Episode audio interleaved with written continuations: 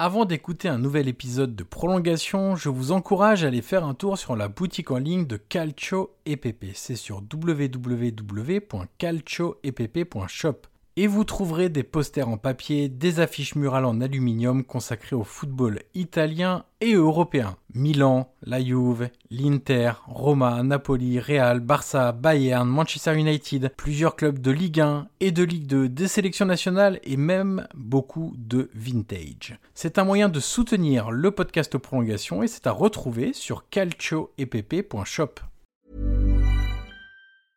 Hiring for your small business? If you're not looking for professionals on LinkedIn, you're looking in the wrong place. That's like looking for your car keys in a fish tank. LinkedIn helps you hire professionals you can't find anywhere else, even those who aren't actively searching for a new job but might be open to the perfect role. In a given month, over 70% of LinkedIn users don't even visit other leading job sites. So start looking in the right place. With LinkedIn, you can hire professionals like a professional. Post your free job on linkedin.com slash people today.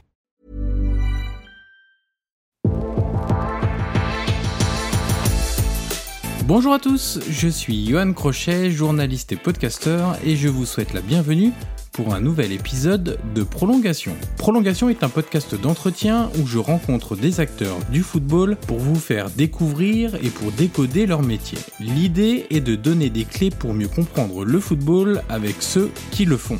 Vous aurez accès à des entretiens avec des entraîneurs, des joueurs, des préparateurs, des recruteurs, des formateurs et même des spécialistes de la nutrition et du sommeil. Une seule règle, on prend le temps, on écoute les invités et on réfléchit tous ensemble. D'ailleurs, si vous avez apprécié l'épisode à venir ou que vous avez apprécié les précédents, je vous encourage à mettre les 5 étoiles et laisser un commentaire sur Apple Podcast pour faire découvrir Prolongation au plus grand nombre.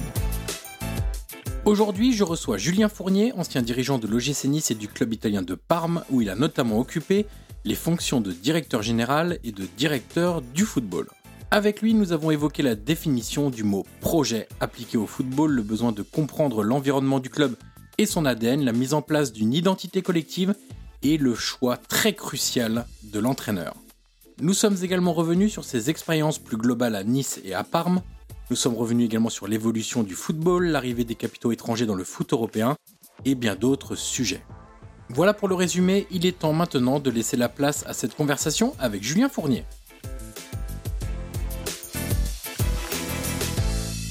Bonjour Julien Fournier, bienvenue dans le podcast Prolongation. Bonjour Joanne, merci de m'accueillir. C'est un immense plaisir pour moi. C'est gentil. Alors Julien, dans ce podcast, on commence toujours par la même question. C'est une question Madeleine de Proust. Est-ce que tu peux nous raconter un match qui t'a marqué par son scénario, par euh, son résultat, par une émotion? Ça peut être euh, en poste dans un club, ça peut être pas du tout à la télévision en tant que simple spectateur, dans un stade, euh, voilà, où vous avez pu aller en dehors de vos fonctions.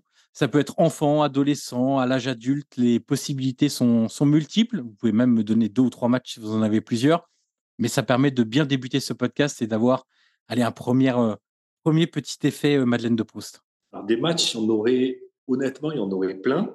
Mais euh, en fait, le, premier qui me vient à l'esprit, c'est mon premier match en live. C'est, alors ça remonte maintenant hein, parce que c'est en 82. C'est un match que personne ne connaît. C'est Sanary Saint-Etienne parce que je suis de Sanary et en Coupe de France, on bat Montpellier au penalty. C'est un truc historique sur le terrain à, Bandol, je me souviens. Et après, on tire le Grand Saint-Étienne et on joue le match euh, au stade Mayol à Toulon. Et c'est la première fois que je vais voir un match en vrai. Enfin, moi, j'ai trois joueurs en tête parce qu'après, j'ai oublié, mais il y avait Castaneda dans les cages, il y avait Platini, il y avait Jean-Bion, 82, donc j'avais 8 ans. Et de voir du public dans un stade, une effervescence. Alors, c'est des matchs, un peu, pas de village, mais Sanary, c'était un village, c'est toujours un village, mais, mais voilà, c'était au stade Mariol, donc il y avait un peu de monde, et puis c'était le Grand Saint-Etienne, et puis c'était euh, Michel Platini. Quoi. Et donc, c'est mon premier match, parce qu'après, après, j'ai fait plein d'autres matchs qui m'ont, qui m'ont touché, qui m'ont euh, ému, qui m'ont. mais, mais, mais si je devais en sortir qu'un, c'était celui-là. Est-ce que quand on est dirigeant, ça me fait penser à hum, les matchs de coupe. Moi, quand j'étais gamin, c'est sans doute les matchs que je préférais. Les matchs de Coupe de France notamment. Alors, je, l'ai déjà dit dans, ce podcast, mais en plus, j'ai été très bien habitué, euh, étant fan de la JOCR. Euh, il y a eu quand même des, des très belles choses et des, des, trophées gagnés en Coupe de France. Est-ce que quand on passe dirigeant, quel est le sentiment avant des matchs comme ça de Coupe de France? Est-ce qu'il y a, j'ai envie de dire, la joie de participer à un événement éminemment populaire?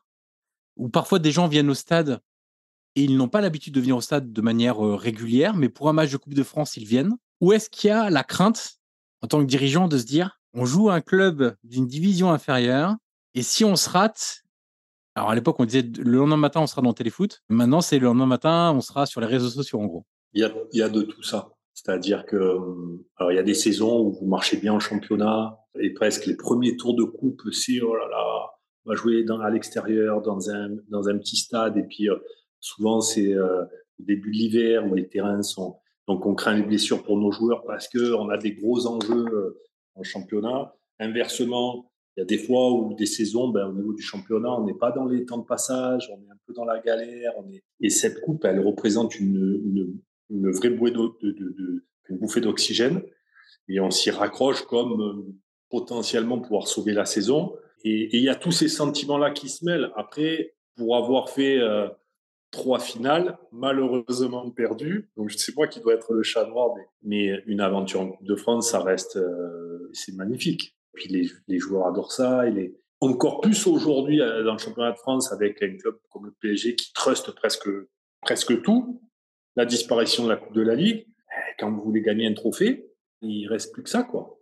Donc, euh, non, les matchs de coupe, c'est top, c'est magique. Dans le milieu du foot, il y a un mot-clé qui est utilisé dans, plein de pays. Moi qui suis beaucoup l'Italie, c'est beaucoup utilisé en Italie.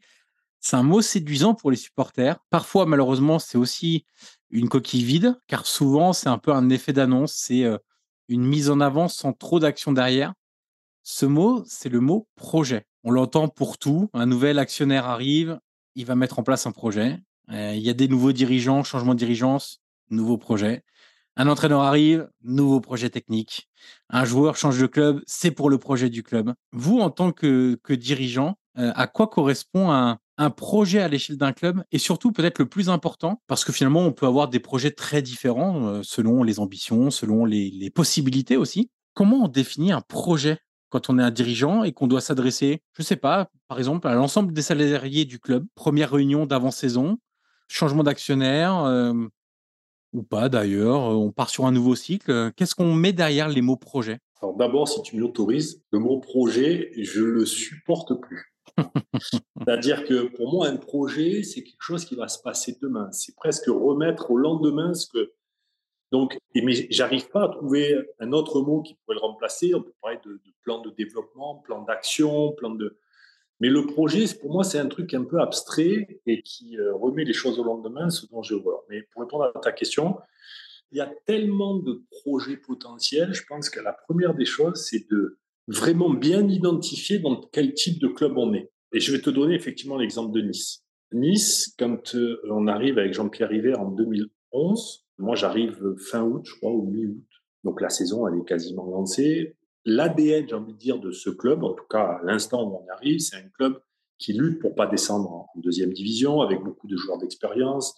On est au stade duré, c'est une équipe qui défend. L'ADN, c'est c'est la bagarre, c'est voilà, on se, on se, bat pour pas descendre, c'est un peu ça. Puis moi, je passe cette saison-là avec Jean-Pierre en regardant ça, et je lui dis Jean-Pierre, en jouant comme ça, en ayant ce, ce modèle-là, si on a un accident, on va aller en Ligue 2 et puis euh, pour remonter, c'est extrêmement difficile. Je pense que si on veut avoir de l'ambition, sachant que Jean-Pierre m'avait dit, Julien, moi j'ai acheté le club, euh, j'ai mis X millions d'euros, mais je ne mettrai pas un seul euro de plus dans le club. Donc, quand il m'avait dit, si on gagne de l'argent, on pourra tout réinvestir. Et la discussion que j'ai eue avec lui, c'est de lui dire, je pense qu'il faut qu'on... Historiquement, le club de l'OGC dans les années 50-60, c'était une équipe qui développait du jeu. Les gens étaient amoureux de cette équipe parce qu'elle était réputée pour être une équipe ambitieuse, technique, euh, proactive, etc., etc. Et je lui ai dit, je pense, Jean-Pierre, qu'il faut qu'on change cet ADN. Il faut qu'on on garde l'état d'esprit de, combattant, parce que le, le, foot de haut niveau, il faut des valeurs aussi de, de combat, mais il faut qu'on donne absolument à cette équipe une dimension technique. Parce que je pense qu'on peut, sans argent, si on développe un certain profil de joueurs, on peut avoir de l'ambition sportive. Et une fois qu'on a dit ça, la, chose la plus importante, c'était de trouver l'entraîneur qui puisse porter ce plan-là, ce projet-là. Et, euh, c'est pour ça qu'on est allé chercher euh, Claude Puel, qui était, euh, je pense, qui a aimé notre discours et qui avait une vision encore plus détaillée que ce que moi je pouvais avoir. Mais après, c'était une énorme prise de risque parce que les gens aimaient, je l'ai dit, le combat au stade duré, ce type d'équipe-là. Il a fallu qu'on change ça. Et, donc, notre petite réussite à l'époque, ça a été notre capacité aussi à amener tout un club, à amener son environnement, c'est-à-dire les supporters, les médias, les suiveurs du club, à ce changement-là. Euh, je crois que la première année de Claude, on finit quatrième, on, avait euh, rajeuni l'effectif, on avait pris Valentin Seri qui jouait en U19, on a pris euh, Botéac, on est allé chercher Zvitanic, qui était à l'époque le seul investissement qu'on avait fait et le plus gros qui était 400 000 euros. Mais pour nous, 400 000 euros de, transfert, c'était, moi je me souviens, je faisais des gouttes comme ça en disant, c'est le seul investissement, il va falloir qu'il soit rentable. Et voilà, on est parti avec énormément de, très jeunes joueurs.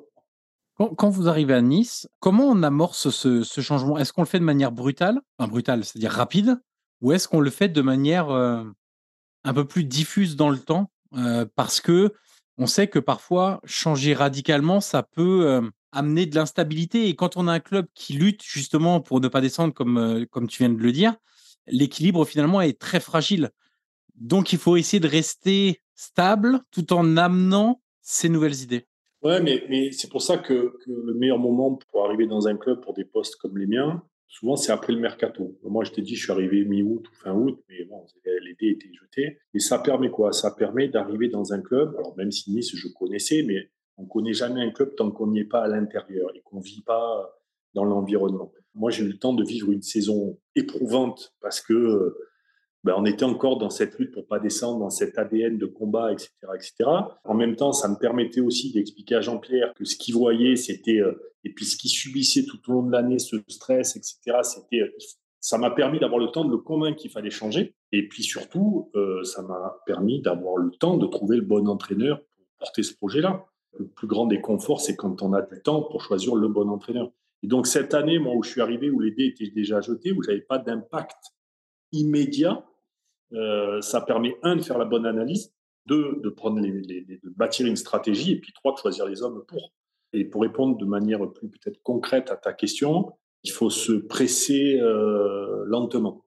Euh, c'est-à-dire qu'il y a des décisions parfois où il ne faut pas hésiter. Il faut, il faut prendre des décisions qui peuvent être radicales, mais pour prendre cette décision-là, il faut avoir eu le temps de faire la bonne analyse. Quand on parle de changement, on pense surtout au changement euh, visible, c'est-à-dire l'équipe sur le terrain, la cascade jusqu'à l'équipe sur le terrain, les salariés du club, les secteurs administratifs. Est-ce que c'est facile de les emmener derrière soi? Non. Non, parce que dès que vous les sortez des. C'est valable pour tout le monde, hein, mais dès que vous sortez quelqu'un de sa zone de confort, de ce qu'il connaît, etc., le premier réflexe, quand on ne connaît pas, c'est valable pour des sujets sociétaux aussi. on a peur. On a peur, on ne connaît pas ou c'est pas comme on a l'habitude de faire. Donc, il y a un phénomène de, de repli vers soi et de dire mais qu'est-ce qu'il fait? Et pour ça, c'est vrai que soit les gens ont une énorme confiance en vous et vont vous suivre presque aveuglément parce que par le passé vous avez montré que, soit ils doutent, ils vous le montrent pas beaucoup, soit il y a des gens aussi ouverts et qui vont vous suivre. Euh, mais euh, c'est vrai que quand on opère des changements comme ça, ce qui a facilité notre tâche, nous, pour reprendre l'exemple de Nice, c'est vrai que ben, dès la deuxième année, donc la première année de Claude, on finit quatrième. Alors que quand on bâtissait l'équipe, les gens disaient, mais attendez, vous avez pris Cyril qui est un U19 à Monaco, qui n'a jamais joué en pro. J'ai oublié les, autres joueurs, mais beaucoup, beaucoup de très jeunes joueurs.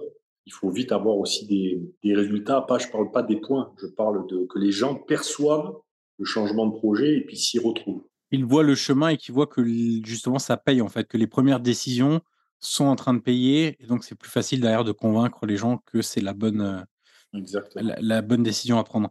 Euh, justement, tu, disais, euh, on termine quatrième sur la deuxième saison donc après le, rachat, donc c'est 2012-2013 avec la fameuse saison avec Zvitanic. Il y a quelque chose qui m'intéresse toujours et je suis pas sûr qu'il y ait de réponse en fait ou de bonnes réponses entre guillemets. C'est quelque chose qu'on constate à chaque fois, ou presque, on va toujours trouver des exceptions, mais la, ce qu'on appelle la saison d'après. La saison post-objectif. C'est pas objectif atteint, c'est objectif explosé. Euh, c'est-à-dire, on fait bien mieux que ce qu'on devait faire. Je prends des exemples, hein, mais une équipe qui va gagner un titre, de champion de France, par exemple, alors qu'elle n'était pas du tout pro, entre guillemets, ce qu'on appelle programmée pour l'être. Mais en tout cas, au début de la saison, on ne la mettait pas dans les équipes qui étaient euh, favorites pour le titre. Peut-être même qu'eux-mêmes n'y pensaient pas. Une équipe de Ligue 2 qui monte, qui est totalement inattendue, et qui se retrouve derrière à devoir gérer la transition vers la Ligue 1, qui n'est pas forcément structurée, organisée pour ça. Une équipe qui va accéder à la Ligue des Champions ou à une Coupe d'Europe, qui va découvrir les matchs les trois jours, et derrière, ça va être mince. Comment on fait? Moi, j'ai des exemples en Italie, la Sampdoria qui termine euh, quatrième une année, et la d'après descend Auxerre qui fait la, Ligue des Champions sous Jean Fernandez. Et quelques mois après, ça descend aussi. Euh, Bordeaux, la gestion du titre, euh, ça va être 2010, si je dis pas de bêtises. 2009. 2009, ok. La gestion du titre, elle est difficile derrière aussi. On a plein d'exemples comme ça. Et Nice, justement, je trouve que c'est aussi, ça fait partie de ces exemples-là, en tout cas d'un point de vue extérieur, d'un point de vue strict des résultats, parce que vous finissez quatrième, vous accrochez donc euh, la Coupe d'Europe, et j'ai regardé, ça faisait 37 ans après la dernière qualif européenne du club. La saison qui suit, elle est très compliquée pour Nice. Elle est très compliquée en termes de résultats, en tout cas, puisque vous finissez premier non relégable à la fin de la saison. Est-ce que c'est difficile? Oui, visiblement. Mais comment on peut euh, contrer cette espèce de non-préparation ou d'euphorie qui va amener peut-être certains joueurs ou le club à sortir un petit peu des clous prévus? C'est souvent les dirigeants dont je fais partie parlent euh, en manque d'expérience. Alors, 9 fois sur 10, et si les entraîneurs parlent comme ça, vont dire un manque d'expérience sur le terrain, jeunes joueurs. Et donc, moi, je parle de la maturité d'un club. Et euh, pour reprendre l'exemple de Nice, en fait, qu'est-ce qui s'est passé? Ça faisait des années qu'ils galéraient. Là, on arrive, il y a Claude Puel qui, un an avant ou deux ans avant, fait demi-finale de Ligue des Champions. Donc, c'était le grand Claude Puel. Il y a le projet du stade qui est là. Donc, on va avoir un grand stade avec tous les fantasmes. Et donc, en fait, l'environnement du club qui est essentiel à prendre en compte quand on vient travailler dans un club. L'environnement du club, il se dit quoi? Il se dit, ben, on a Claude Puel, un des meilleurs entraîneurs euh, en France. On vient de finir quatrième. On va avoir le nouveau stade avec de l'argent. Ben, ça y est. En fait, on est un grand club. Enfin, on est une grande équipe. On va Marseille, on va taper Lyon. Mais en fait, et cet environnement-là, cette excitation, que vous le vouliez ou non, c'est pour ça que je parle d'environnement, ça, ça va avoir une influence sur le club. Parce qu'un joueur de foot, quand il a fini son match, il sort, il a les journalistes qui vont lui parler, il a les supporters, il a toute la semaine, il est dans la ville, etc. Donc il est imbibé de ça. Parfois, les gens du club, c'est aussi des supporters, les gens du club, ils aiment leur club. Donc en fait, ils véhiculent cette forme d'euphorie et puis très souvent, l'être humain, il oublie tous les efforts qu'il a dû mettre pour obtenir ce résultat. Et tout ça, c'est inconscient. Et donc, quand on redémarre la saison, on est tous moins bons. Alors, l'équipe, elle était la même à 90%. Mais un Titanic qui était là, qui, s'était relancé, je me souviens, il vient me voir avec une offre le 31 août de l'AS Roma. Et je dis, mon grand, c'est le 31 août, tu vas rester à Nice? Ben, il avait pris ça un peu comme une punition. Peut-être que Claude Puel, qui avait fait des miracles la première année, quand on, fait ce match de Coupe d'Europe à Limassol, où il laisse Zvitani sur le banc, Botéac sur le banc, il, fait des choix qu'il n'aurait peut-être pas fait un an avant. Parce que, pareil, il y a une forme inconsciente de relâchement, de ben, presque tout ce que je touche, ça se transforme en or. Et, du coup, il y a ce contre-coup-là. Donc, euh, c'est pour ça, quand on parle de. Euh, alors, c'est à différents niveaux. Euh, il y en a qui vont dire regarde, le Real Madrid, c'est pas la meilleure équipe sur le papier tous les ans, ils sont là et tous les ans, presque, ils gagnent la Coupe d'Europe parce qu'il y a cette culture, il y a cette maturité des clubs. Et moi, j'ai ça, quand vous structurez un club, c'est essentiel d'avoir des gens, ça peut être des joueurs, ça peut être des entraîneurs, mais ça peut être aussi des dirigeants, des salariés connu le haut niveau.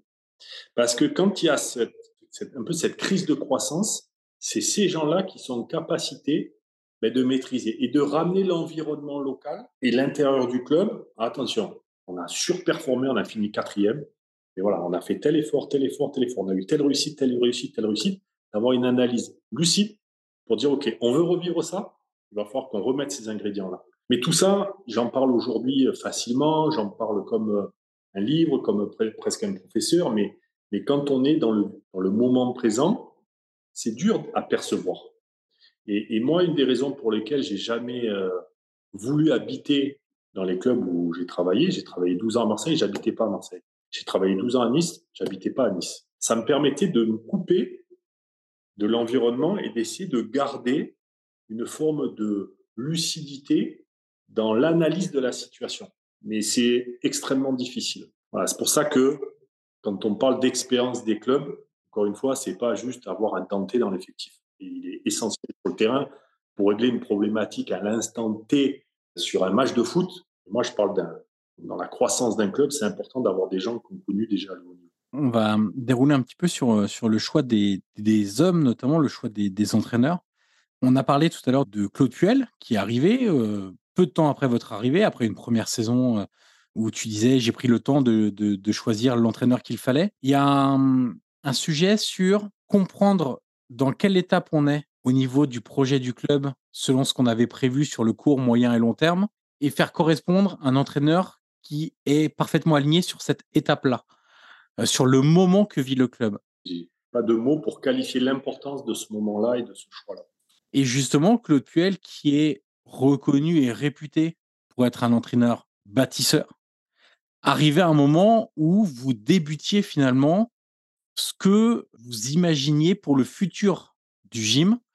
C'est un peu ça la réflexion qui, était la tienne quand tu dis j'ai pris le temps de, choisir l'entraîneur. J'imagine qu'il n'y avait pas que Claude Puel, c'est pas le seul profil qui a été étudié. La différence qui a été fondamentale pour choisir Claude Puel, c'est ça? C'est ce qu'il avait fait avant et ce qu'il était en capacité justement d'amener à Nice? Oui.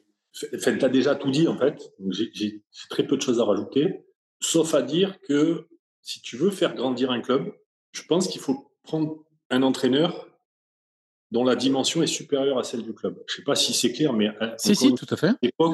À l'époque où on arrive à convaincre Claude de venir à Nice, Nice, c'est un, un, club qui lutte pour pas descendre depuis des années. Et Claude sort d'une demi-finale de Ligue des Champions. Donc, donc le club est là. Si tu as affaire à des gens intelligents, parce que j'ai eu à le faire aussi avec des entraîneurs qui avaient peut-être un peu moins de, ben oui, d'intelligence que, Claude, eux, euh, ils se sentent euh, un entraîneur qui ne qui va pas avoir cette finesse et cette intelligence, ça va être son ego qui va parler. Ah, ils sont venus me chercher, etc. Et ça, c'est pas bon. Mais Claude, lui, on s'est servi de Claude, et je lui avais dit d'ailleurs, je dis Claude, grâce à ta notoriété, grâce à ton travail, etc., etc., aujourd'hui, tu es au-dessus du club. Mais moi, mon but en tant que dirigeant, c'est de mettre le club à ton niveau à toi, voire te dépasser. Et c'est modestement ce qu'on a réussi à faire, mais grâce à, grâce à lui. Mais cet exemple-là de la, du timing du choix d'un entraîneur, euh, mon passage à Marseille, c'était un peu la même chose, même si je n'avais pas participé à la venue de Jean Fernandez. Jean Fernandez était venu à un moment où l'équipe était en immense difficulté. Après, il y a eu Albert Raymond. On a choisi Eric Guéret parce que c'était le moment d'avoir un, cap supplémentaire. Et puis, on avait fait une vraie construction de l'équipe à Marseille. Et on sentait qu'il nous fallait un entraîneur, non plus un entraîneur qui va développer des joueurs, comme Guéret pouvait l'être. Il l'a fait avec Valbuena, il l'a fait avec Taïwo, etc. Mais un entraîneur qui fasse gagner l'équipe. Et c'était le moment de faire venir Didier Deschamps. Et donc, avec Pape, on était allé chercher Didier. Bon, il se trouve qu'après, euh, deux mois après, avec Pape, on est parti. Mais c'est cette équipe-là qui a été championne. Et ça a été, pas dire programmé parce que ce serait prétentieux, mais en tout cas, c'était notre objectif. Et c'était toujours trouver l'entraîneur en capacité à répondre aux objectifs du moment. Et ça a été un peu la même réflexion que, que j'ai menée à, Nice, en effet. Et justement, après Claude Puel, donc il y a quatre saisons de, de, Puel donc qui part en 2016. Quelle est la réflexion qui amène le choix Lucien Favre? Alors peut-être que certains l'ont oublié maintenant parce que ça doit faire 7-8 ans. Lucien Favre, c'est une énorme réputation à l'époque, avec une équipe de Gladbach qui joue un football hyper séduisant en Bundesliga. Ça, c'est ce que nous, on voyait de l'extérieur, en tant que simple observateur. Toi, de ton côté, pour le choix Lucien Favre, qu'est-ce qui a primé? Alors, je vais répondre à ta question, mais pour moi, il y a un point qui est essentiel, c'est pourquoi Claude est resté quatre ans? Comme tu l'as dit, la première année, on finit quatrième, mais après, on a deux années extrêmement difficiles, et notamment au niveau du classement. Mais c'est là où aussi ça a son importance, c'est-à-dire Claude, bien rappeler cette anecdote, je crois que c'est la deuxième année, il perd huit matchs d'affilée. Et tout le monde réclame son départ. Je parle encore une fois de l'environnement, les supporters, les, même les gens dans le club, la presse, il faut faire partir Claude Puel. Moi, j'étais à l'intérieur du vestiaire, je voyais les choses, comment elles se passaient. Je, voyais que qu'on était sur le bon chemin, sur la bonne route, et on a décidé de maintenir Claude et même de prolonger son contrat d'une année, je crois. Et malgré l'absence de résultats, et la dernière année de Claude, on finit quatrième. Et donc, pour répondre après à ta question, pourquoi faire venir Lucien? D'abord, Lucien, c'est une idée qu'on avait eue à l'époque de l'OM. Bon, après Guéret, on avait réfléchi à, Lucien. Bon, et puis on avait hésité entre Lucien et, Didier, et puis notre choix s'était porté sur Didier. Mais, mais c'est vrai que moi, j'ai été marqué par euh, les équipes de Lucien. Et je sentais qu'il fallait qu'on rentre peut-être un peu plus dans le résultat pour crédibiliser notre, projet ou plan de développement, ou plan d'action. On sortait d'une saison extraordinaire avec Claude, avec Atem Ben Arfa, etc. Où franchement, c'était une équipe où j'ai pris un pied incroyable à la voir euh, évoluer. Mais voilà, Claude avait créé aussi beaucoup de tensions euh, dans le club. Il y avait euh, l'épisode de ses, de ses enfants où c'était compliqué à gérer. En tout cas, il y avait autour de Claude une énorme tension. Le plus facile aurait été de continuer Claude. On finit quatrième et l'équipe est incroyable. Ben, pour moi, c'est ça la fonction de dirigeant, c'est être en capacité de, même si elle n'est pas populaire, si on est convaincu que c'est cette décision qu'il faut prendre, on l'a prise, on a arrêté Claude et on est allé chercher euh, Lucien. Et ce travail-là aussi parlera, je pense, de l'anticipation, mais la dernière année de Claude qui était humainement difficile parce que on avait euh, arrêté le contrat d'un de ses fils et donc je sais qu'il avait très mal vécu et on avait voulu. Et moi, à, l'aube de la dernière saison du contrat de Claude Puel, je lui ai dit Claude, on n'est pas un club où on ne peut pas se permettre de pas se projeter. Moi, j'ai besoin de savoir si euh, l'année prochaine tu, tu, veux rester avec nous, qu'on parle de la prolongation de ton, contrat, même si entre toi et moi humainement, parfois c'est compliqué. On, était deux vrais professionnels, c'est-à-dire que les états d'âme ils étaient rangés de côté. Et lui m'a dit non, moi je viens, je vais faire ma saison et on verra la fin de l'année. Et lui, Claude, persuadé qu'on allait faire une bonne saison et qu'il se retrouvait un peu en position de force. Moi, j'avais dit à Claude, je me souviens, mais dès le mois de septembre, j'ai dit Claude, je veux que tu saches, moi, je ne peux pas garder le club avec un entraîneur en fin de contrat, avec l'importance que tu as dans le dispositif. Donc, sache que si dans un mois, tu m'as pas donné ta réponse, je vais commencer à rencontrer les entraîneurs. Et ça a été un petit jeu entre lui et moi toute l'année, parce que comme on avait de bons résultats, il me dit alors, tu as trouvé ton nouvel entraîneur? Alors, tu l'as trouvé? Puis il y avait des noms qui, qui sortaient dans la presse. Ah, tiens, c'est un tel qui me remplace. Et puis lui, il rigolait, etc. etc. Et puis, euh, et puis voilà. Et puis, euh, c'est vrai que nos rencontres avec Lucien, elles ont été, enfin, voilà, ça a été une vraie flash. On a fait euh, combien de réunions de travail? Et puis, je sentais que c'était le bon moment d'insuffler un vent de fraîcheur aussi dans le vestiaire, d'avoir ce renouvellement. Et je pense que quand on prend Lucien, à l'époque, on prend encore un entraîneur qui est au-dessus du club. Et c'est ça qui fait grandir le club. Alors après, il faut avoir la capacité de, convaincre, et convaincre, je dis pas de raconter une histoire pour séduire. Non, convaincre, ça veut dire qu'il soit lui convaincu que c'est le bon club pour lui au bon moment. Tu, tu parlais d'anticipation. On parle beaucoup de, du scouting des joueurs en vue des futurs recrutements pour renforcer l'équipe première ou le centre de formation à un, échelon inférieur. Finalement, assez peu du scouting d'entraîneurs euh, par les clubs, initié par les dirigeants évidemment, travail qui peut être confié à la cellule de recrutement évidemment. Moi, j'en avais parlé avec l'administrateur délégué de Sassuolo, qui a connu des entraîneurs qui ont fait ou qui font encore une belle carrière aujourd'hui, et qui lui me disait, nous, au sein de notre cellule de recrutement, évidemment qu'on surveille les joueurs, mais on surveille aussi les entraîneurs de demain ceux qu'on a identifiés, on commence à suivre un peu ce qu'ils font. J'en ai parlé avec un autre dirigeant d'un club italien qui me disait bah, Moi, c'est simple, hein, un système où on archive les coupures de presse, ce qui se dit de l'entraîneur, on regarde ce que disent les anciens joueurs de l'entraîneur, parce que ça nous aide aussi à cerner un petit peu les relations qu'il peut avoir avec ses joueurs. on essaie d'aller voir des entraînements. on envoie quelqu'un qui n'est pas connu voir des entraînements pour voir comment il travaille, etc. Bref, on fait une sorte de dossier, on monte un dossier où on met tout dedans. On essaie de mettre de l'humain, on essaie de mettre le travail quotidien, ce qu'on voit en match, on analyse les matchs, des entraîneurs qui nous intéressent, etc. C'est quelque chose qui est peut-être pas encore assez développé, même s'il y a des clubs qui se mettent dessus. Quand toi, tu parlais d'anticipation, c'était ce type de, de, travail-là, justement, que tu faisais, identifier par je sais pas quel biais, tu me diras peut-être les entraîneurs qui peuvent t'intéresser? Dans les 6, 8, 10, 12 mois, peut-être même une vision plus long terme, hein, à euh, un entraîneur qui commence à émerger en se disant peut-être que dans 3 4 ans, il sera mûr et qu'on pourra le faire venir s'il continue à bien se développer. Euh, comment toi, tu, tu fonctionnais dans cette recherche de, du, coup d'après? Ben, c'est, grosso modo un peu ce que tu décrivais, mais c'est vrai que nous, assez tôt, on il y avait une partie, en tout cas certains des membres de la cellule, euh, à qui je donnais mission d'avoir cette veille-là. Moi, comme c'est un, un aspect qui me passionne. Si je devais garder qu'un seul élément de mon métier, si on me posait la question, quelle est le, voilà, la tâche qui te passionne le plus dans ton métier, il y en a qui répondront, ah, c'est le mercato, les négociations. Moi, ça fait partie du job, il faut le faire. On le fait. Mais moi, la, la partie vraiment qui me passionne, parce que j'ai une profonde admiration pour ces gens-là, c'est euh, comment choisir l'entraîneur. Et donc, euh, moi, c'est un truc qui m'anime toute l'année, mais consciemment et inconsciemment. C'est-à-dire que j'ai vu que j'avais un espèce de réflexe de, dans les matchs de faire la deuxième mi-temps entre les deux bancs. souvent, la première mi-temps, je la faisais en tribune. Et puis, moi, en tribune, comme j'ai du mal à, à pas parler, j'ai du mal à. Bon, et puis j'entends les remarques des uns des autres, puis ça me fait euh, bouillir et c'est pas bon. Souvent, je descends deuxième mi-temps et je me mets entre les deux bancs. Et ben, mon entraîneur, je le connais, mais j'aime bien regarder l'attitude de l'entraîneur, la connexion qu'il a avec ses joueurs. Quand est-ce qu'il va se retourner vers son banc pour euh, euh, toujours se plaindre des joueurs, euh, mal parler des joueurs, ou au contraire, dans des moments difficiles. Et oui, nous, on avait une veille. On avait une veille sur les profils d'entraîneurs qu'on aimait bien et qu'on pensait qui correspondaient à ce qu'on voulait faire en tant qu'équipe. Par exemple, nous, on a très longtemps bâti nos effectifs dans un 4-3-3.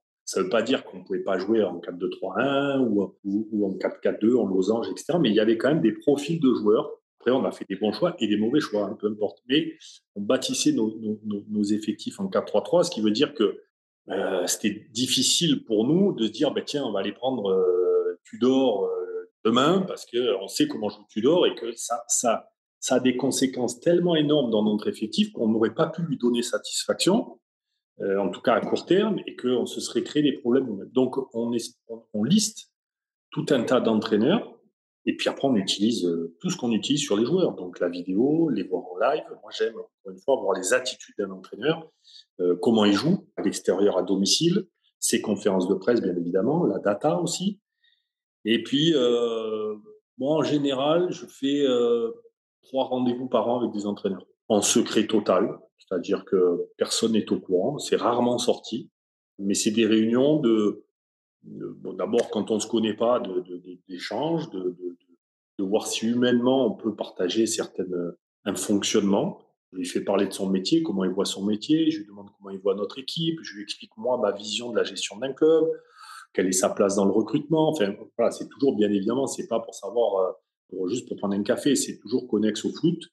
Je pense qu'il y a des entraîneurs que ça intéresse aussi, juste pour échanger avec un dirigeant, Sachant que ce qui est important, parce qu'on est souvent dans un monde parano, c'est voilà, c'est que confidentialité totale. Euh, il sait que c'est pas pour poser un, faire un truc dans le dos de l'entraîneur, parce qu'encore une fois, moi, la première chose que je dis, comme toi, la première question que tu poses, c'est quelle est ta Madeleine de Proust, le match qui t'a marqué? Moi, la première chose que je dis à l'entraîneur quand je le rencontre, enfin, quand je le signe plutôt, c'est de lui dire, voilà, moi, sache que mon job, c'est trouver le prochain entraîneur. Donc, ne sois jamais surpris s'il revient à tes oreilles que j'ai rencontré les entraîneurs, parce que je vais le faire. Mais c'est pas un manque de loyauté vis-à-vis de lui. Tant qu'il a envie de rester, tant qu'il est bon, euh, on, continue. Mais euh, dans mon métier, j'ai horreur de subir les événements. Il y a des fois, on est obligé de les subir. Quand on s'est séparé de Patrick Vieira, ben, il fallait, euh, en cours de saison, on ne peut pas anticiper. Enfin, c'est très difficile. Pour moi, c'est pas dire que c'est un boulot à temps plein. C'est un élément essentiel et de mon point de vue, est trop souvent bâclé par, par les clubs. Les clubs. Bah, ce qui est intéressant de voir, c'est que parfois, les dirigeants expliquent qu'ils ont rencontré plusieurs entraîneurs. Parfois, ils confirment des pistes sorties dans la presse. Ils parlent même parfois ouvertement de type, enfin, en nommément des entraîneurs. Et on voit qu'en fait, entre les différents candidats, il y a tellement de différences sur le profil. Et dans le profil, j'engage tout, c'est-à-dire euh, expérience éventuellement, type de football, schéma préférentiel, capacité à jouer avec des jeunes joueurs ou non et à les développer, ou au contraire de préférer des joueurs prêts tout de suite pour gagner tout de suite, dans le management, etc., que effectivement, des fois, nous, on a un regard extérieur, on se dit, mais comment c'est possible de, de mettre en concurrence pour un poste deux entraîneurs tellement différents? Oui, et je comprends que, tu te poses ou que vous vous posiez ces questions-là.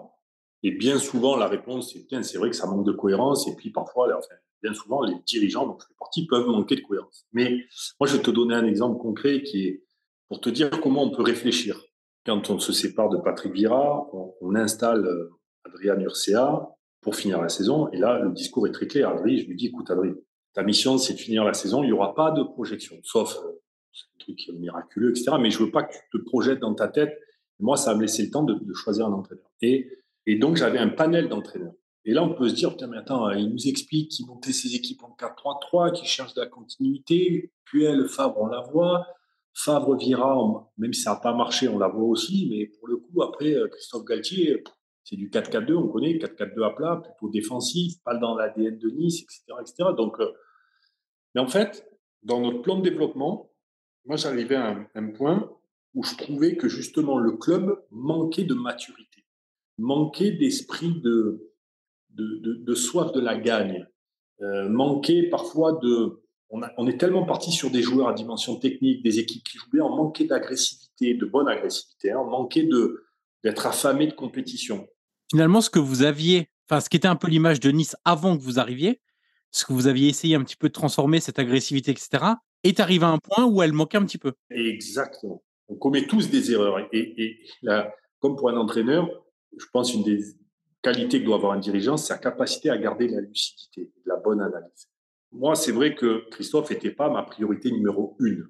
Parce que la première, c'était euh, Eric Tenag, qui pour moi, que j'ai rencontré quatre fois, avec qui, euh, quand je dis quatre fois, c'est on s'est mis à travailler travaillé sur l'effectif, on a travaillé sur l'équipe, et qui réunissait ça, qui était pour moi une vraie forte personnalité, qui avait connu le haut niveau, qui était dans le respect de l'ADN du jeu qu'on voulait faire. Donc c'était presque le choix idéal. Mais après, il y avait d'autres entraîneurs.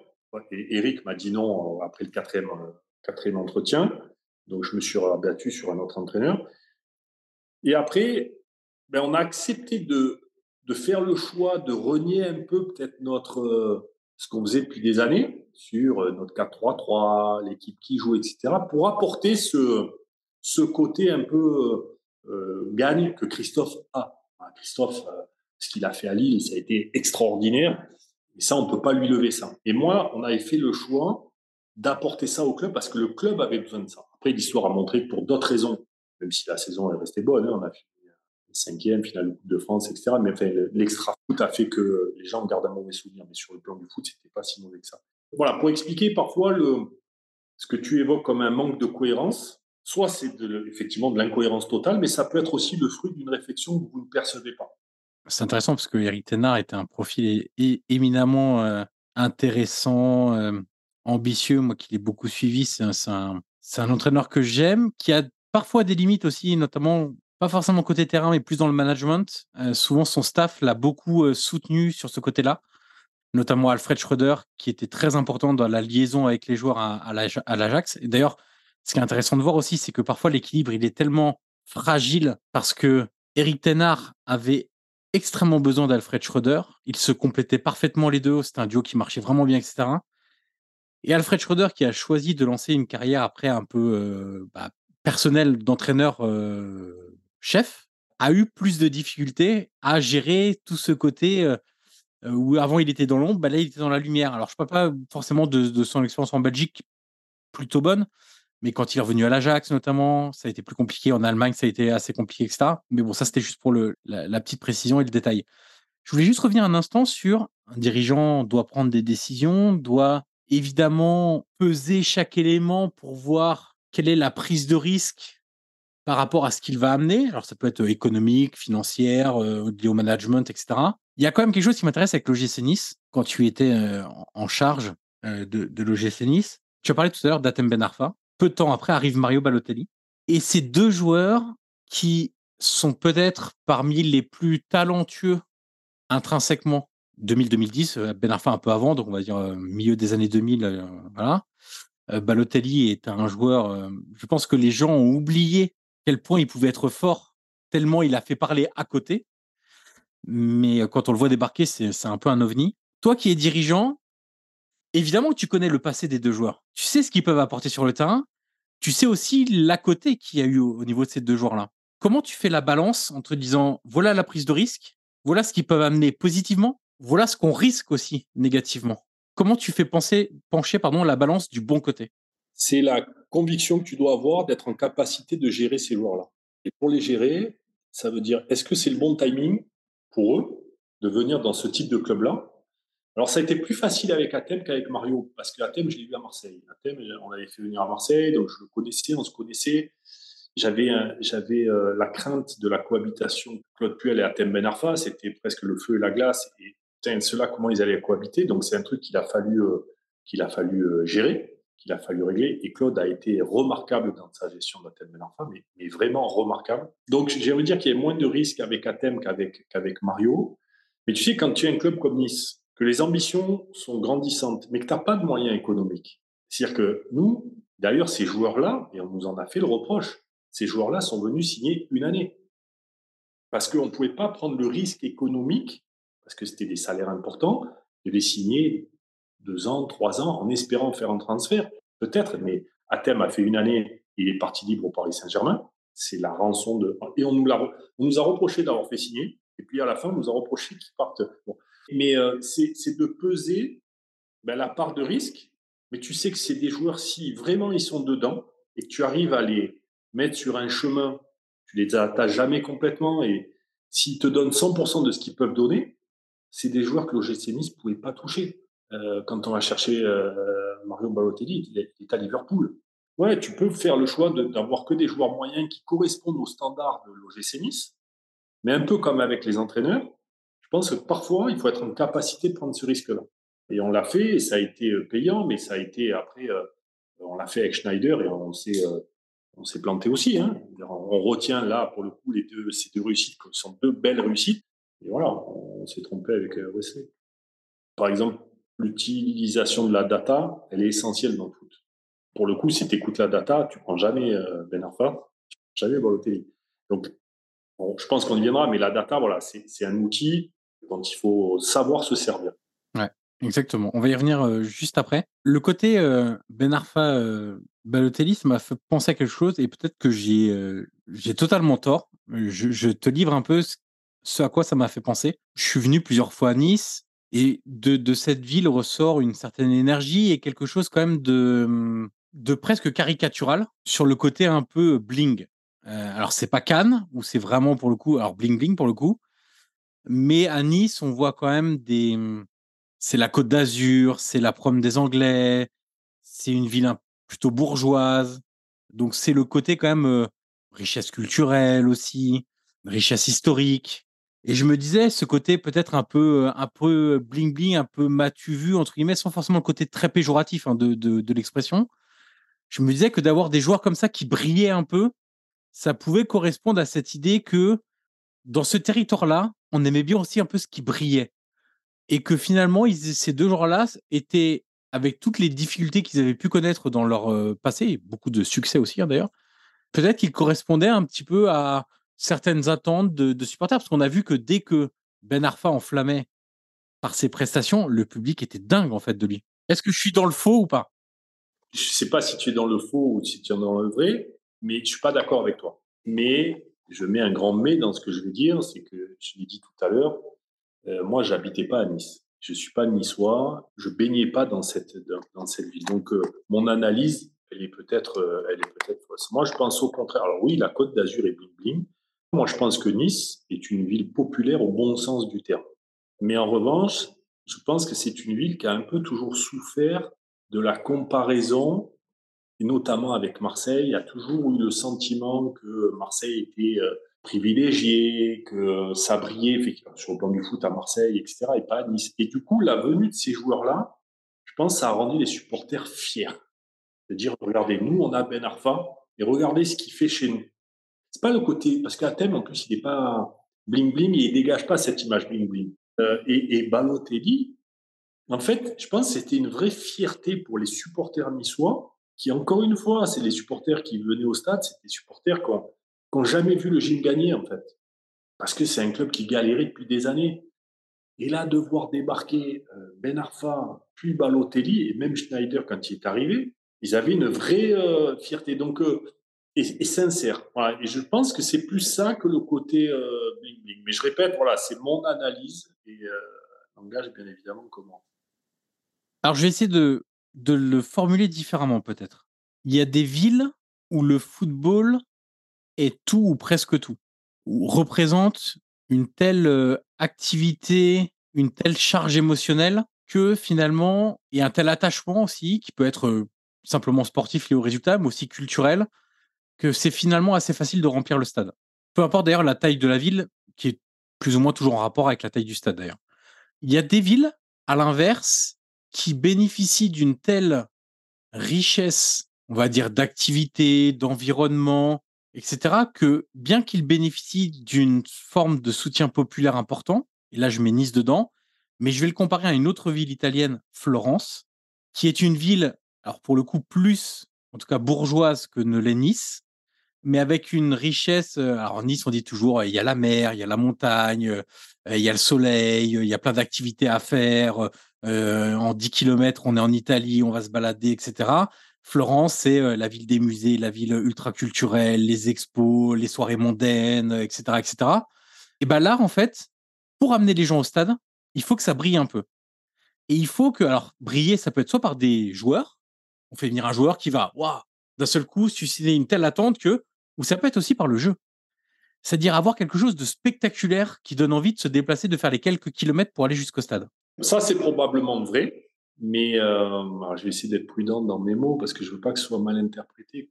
Mais je pense que quand c'est ça, ça veut dire que c'est pas forcément des villes euh, de foot. Les dernières années, quand on va à Rennes, et Rennes est une ville où je pense qu'il y a plein de choses à faire. Je parlais de Nice avec la mer, la montagne. À Marseille, il y a la mer, la montagne. Si je pense que c'est un rapport au foot qui est différent. Et effectivement, à Nice, les gens ont besoin que, que ça brille. Donc, les, les grosses affiches, le stade était plein. Quand l'équipe jouait super bien, effectivement, ça venait, mais pas autant que. Moi, je dis quand même, Nice, c'est la cinquième ville de France. On a un stade qui est que de 35 000 personnes. À un moment donné, quand ça jouait vraiment très bien, on devrait presque avoir 40 000 demandes pour 35 000 places disponibles. Ce qui se passe un peu à Rennes, d'ailleurs, ce qui se passe à Strasbourg, toute proportion gardée. Je pense que Strasbourg, c'est une ville où il y a plein de choses à faire aussi. Alors, ils n'ont pas la mer, mais ils ont la montagne, ils ont l'Allemagne à côté. Donc, euh, je pense que le public niçois est un public peut-être plus euh, difficile. Volatile? Je ne sais pas si volatile, parce qu'il y a, une, beaucoup de, fidèles malgré tout. Mais, mais j'étais un peu, moi, toujours un peu. Euh, je restais sur ma faim. Voilà, c'est-à-dire que j'aurais aimé qu'il y ait plus de monde au stade et plus d'engouement. Euh, mais là, je vois par exemple cette année que le stade commence à, se remplir et donc c'était peut-être aussi la politique que je menais qui faisait que bah, les gens ça les intéressait euh, pas complètement. Hein. J'ai pas, pas les réponses. Je les ai cherchées longtemps. J'en discutais beaucoup avec les Niçois. Euh, je savais que Marseille, Paris, Lyon, Monaco, le stade était plein et le reste de l'année c'était difficile. Et ce que je ne retrouvais pas dans d'autres clubs. Encore une fois, je prends sans prendre des, clubs pour moi un peu exceptionnels de ce point de vue-là. Marseille, le stade est plein en permanence. Lens, le stade est plein en permanence. Des clubs comme Rennes, qui à un moment donné, euh, d'être allé à Rennes plusieurs fois, le stade n'était pas plein. Là, ça fait trois ans qu'il est, est plein à rabord. Strasbourg, c'est pareil. Je pense que Nice peut faire mieux de ce côté-là. J'étais obligé de placer le nom d'un entraîneur que j'aime beaucoup, puisque vous-même, vous-même, pardon, vous en aviez parlé. C'était peu de temps après votre départ de Nice. vous aviez expliqué, je crois que c'est au micro de RMC, que vous étiez intéressé à Roberto de Derby. Ça fait partie de mes entraîneurs préférés depuis, depuis pas mal d'années maintenant. C'est quelqu'un que j'ai suivi depuis Benevento, donc même quand c'était pas tout génial pour lui, on va dire. Qu'est-ce qui, donc, on parlait tout à l'heure de l'anticipation, de, de, faire ses recherches, de suivre, etc. Qu'est-ce qui vous séduisait chez lui? Ou vous séduit peut-être encore d'ailleurs? Bah, Moi, il, avait un peu toutes les qualités qu'on recherchait à Nice. C'est-à-dire que dans sa capacité à bien faire jouer son équipe, et je pense qu'on retrouvait une forme de continuité si on l'avait si on l'avait pris. Euh, je trouve que c'est un entraîneur moderne. Je trouve que c'est un entraîneur qui a, au-delà ses équipes jouent bien, il y, a, il y a des jambes, il y a du dynamisme, il y a vraiment de l'activité. Et voilà, je pense qu'il correspondait vraiment bien au profil de joueur qu'on avait. Euh, voilà. Après, euh, je ne peux aller plus loin parce que je sentais moi que j'allais pas rester et que on avait pourtant pris rendez-vous. J'avais parlé longtemps avec son agent. Je devais le voir parce qu'après, vous savez, un entraîneur, c'est beaucoup une question de timing aussi. Là, il était en situation délicate au Shakhtar à l'époque euh, puisque la guerre était déclarée. Donc, donc, donc, il se retrouvait libre. Donc, c'était une fenêtre de tir dont, dont, je souhaitais bénéficier. Mais après, sachant que j'allais pas rester, pour moi, c'était pas possible d'aller faire le travail avec un entraîneur et puis de le planter deux mois après euh, en disant de toute façon, ça, c'était pas possible. Donc, euh, donc c'est resté à l'étape de. Je pense qu'il était sincèrement intéressé. En tout cas, à l'époque, il le serait peut-être plus maintenant, mais à l'époque, il était intéressé. Moi, j'étais euh, extrêmement excité à l'idée de, de, le faire venir. Et puis voilà, c'est l'histoire du foot, ça. Hein. Là, on a beaucoup parlé du côté entraîneur. Donc, des personnes sous votre direction. Vous avez connu aussi des changements d'actionnaires à Nice. Il y a eu d'abord les sino-américains, ensuite le groupe britannique Ineos. Donc on parle là de propriétaires étrangers qui prenaient la suite de, Jean-Pierre River. Et d'ailleurs, je vais rajouter que par la suite, à Parme, vous étiez avec un propriétaire américain également. Avec ces diverses expériences, Comment vous avez observé, alors peut-être que ce n'était pas le cas avec tous, mais un espèce de changement culturel quand on passe sous pavillon étranger, aussi bien en interne, ce qui m'intéresse aussi, c'est auprès de l'environnement. C'est-à-dire comment l'environnement vous perçoit d'un seul coup quand l'actionnaire change, que ça peut être un actionnaire étranger. Quand je parle d'environnement, c'est les supporters, c'est aussi les médias. on sait que normalement, quand Ineos est arrivé, les premiers trucs, c'est-à-dire Ineos, ils ont une équipe de vélo et ils gagnent tout. C'est l'excellence. Quand ils s'engagent quelque part, Formule 1 aussi, je crois, de mémoire, voilà, c'est toujours l'excellence, etc. Donc, d'un seul coup, le rêve est arrivé, etc., etc., etc. Fantasme. Voilà, fantasme, exactement. Et si on ajoute aussi l'Italie avec un propriétaire étranger, est-ce que ces propriétaires-là amènent une sorte de, à travers vos expériences, on va pas faire de généralisation, hein, mais un sorte de bouleversement culturel par rapport à la vision du football, comment il doit être développé, comment un club doit être géré, comment il doit être soutenu financièrement? Ben, Une réponse bateau, mais ça dépend de la personnalité de l'investisseur ou du propriétaire ou de l'actionnaire. Les Chinois-Américains, par exemple, avec le recul, parce que c'est pas un truc qu'on avait vu immédiatement, mais avec le recul, ils sont, ils sont venus dans le foot pour faire de l'argent. Et donc, ils sont partis du principe qu'ils connaissaient pas, ils connaissaient rien au foot. Et donc, ils aimaient la manière dont on gérait le club. Ils voulaient nous garder. Et donc, et, leur objectif, c'était de, de, faire de l'argent. Donc, pour répondre à votre question, ils ont en fait rien apporté.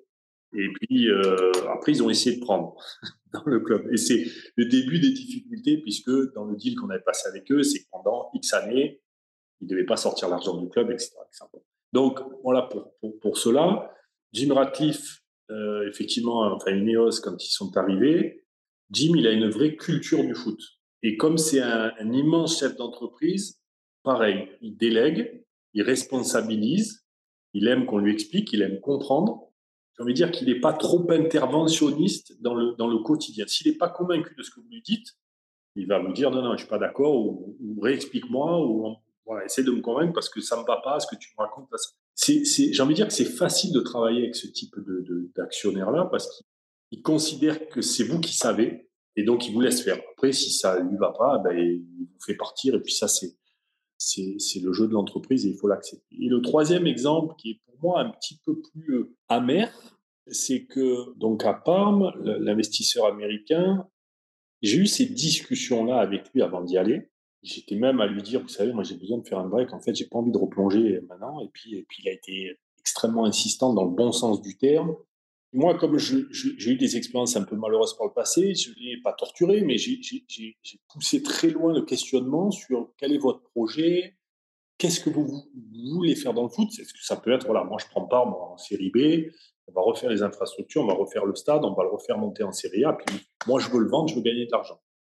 Et, et, moi, j'accepte ça. Hein, c'est tout à fait louable. Alors, les supporters vont avoir les oreilles qui grincent, mais quelqu'un peut avoir une démarche d'investisseur pur et simple. Et à ce moment-là, j'aurais accepté ou pas d'ailleurs de rentrer dans ce truc-là, mais s'il m'avait dit ça, j'aurais dit, OK, ben, de mon point de vue, la marche à suivre, il faut qu'on fasse comme ça, comme ça, comme ça, etc. Et donc, on a, on a beaucoup échangé. Je lui ai expliqué ma, ma vision des choses, en ayant pareil le temps de venir à part, de prendre quel est l'ADN du club. Et on avait échanger et je trouve qu'on avait, en tout cas verbalement, eu une, une feuille de route commune. Et ce qui m'a surpris et même déstabilisé, pour le coup, c'est que du moment où j'ai signé, j'ai vu quelqu'un qui pensait qu'il avait le manuel d'utilisation, qui, savait comment un club de foot marchait, et je caricature à peine, mais c'était, bah, tiens Julien, voilà, le manuel d'utilisation, c'est celui-là, tu dois appliquer cette stratégie-là, avec telle personne, telle personne et telle personne. Je dis, mais attendez, c'est pas du tout ce qu'on a convenu. Et puis voilà, et puis j'étais face à quelqu'un qui, à partir du moment où il m'avait euh, signé un contrat, j'étais son employé et je devais, euh, voilà. Et, bon, moi, ça, c'est pas du tout mon mode de fonctionnement. Et donc, j'ai été déçu du fait que, l'actionnaire avait, euh, je, ne m'explique pas pourquoi il a fonctionné comme ça, mais entre ce qu'il avait dit, promis, et ce sur quoi on s'était mis d'accord sur la stratégie à mener, j'ai mis un pied là-bas, c'était complètement autre chose. Donc donc voilà, ça c'était assez frustrant humainement pour moi, mais, après je trouve que la venue d'investisseurs étrangers, elle est à la fois euh, positive et elle m'interpelle. Pourquoi elle m'interpelle D'abord, c'est que en étant un peu chauvin, ben, je préférais que ce soit les grands industriels français qui viennent investir dans nos clubs français.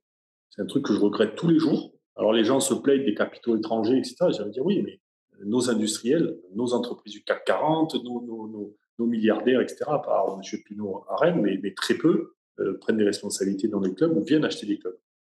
Et vous avez une explication sur ça? Non, si je l'avais, j'essaierais de la, de, la, de la partager et puis de, l'expliquer ou la faire changer, mais je ne sais pas répondre à ça. C'est dommage. C'est contrairement en Angleterre, il y a où il y avait. Et là, je vois Ineos qui va acheter une partie de Manchester United. C'était le rêve de, Jim et je suis heureux pour lui. Et je trouve ça bien pour Manchester qu'il que, y ait un chef d'entreprise anglais qui, qui, investisse dans le club. Donc, à partir du moment où les Français ne viennent pas, ben forcément, ça laisse la place aux, aux étrangers. Et le foot devient une activité économique importante. Et donc, on ne peut pas pour moi, cracher sur euh, les investisseurs qui viennent dans nos clubs. Euh, au contraire. Après, il faut être, encore une fois, prudent. Ce que je vois poindre de plus en plus, c'est euh, parfois des grosses puissances anglaises ou des propriétaires de clubs anglais qui viennent peut-être acheter des clubs en France. Et j'y suis pas opposé, mais là aussi, il faut que ça se fasse dans le respect du club, du club en question, qui a un, un vrai plan de développement pour ce club-là, pas que pour le club ultime en, Angleterre. Mais euh, autant je trouve que la DNCG fait un travail remarquable de, de contrôle de la solvabilité de ces, investisseurs, autant j'aimerais qu'il y ait, euh, peut-être c'est un peu utopique ce que je dis, mais une espèce de, aussi de cahier des charges quand on vient acheter un club français, parce qu'on n'achète pas une marque, on n'achète pas un nom, on achète euh, une histoire, on achète presque, c'est le club d'une ville, c'est le club avec une histoire, avec tout ça, et moi, je ne suis pas quelqu'un qui reste qui reste figé. Parfois, un actionnaire américain ou étranger vient avec une vision et fait progresser un club. Et nous, il faut qu'on ait cette ouverture d'esprit de, d'accueillir ces gens-là. Mais il faut que ces gens-là viennent aussi avec des bonnes intentions. Voilà, donc c'est un équilibre à trouver, je pense. C'est marrant parce que tu en as parlé tout seul. J'avais justement une question sur euh, l'évolution de ce panorama du football actuel et avoir un peu tes, tes impressions. Tu as devancé ma question. Sur l'évolution du foot, j'avais autre chose. Tout à l'heure, tu disais à Nice, euh, quand on arrivait, euh, Jean-Pierre River m'a dit euh, j'ai mis tant d'argent pour acheter le club, je ne vais pas en remettre pour le faire, enfin, plus pour faire fonctionner, pour développer, etc., etc. Donc, il faut faire avec l'argent qu'on a. C'est la fameuse histoire de quand on a beaucoup d'argent, on n'a pas forcément besoin d'avoir beaucoup d'idées.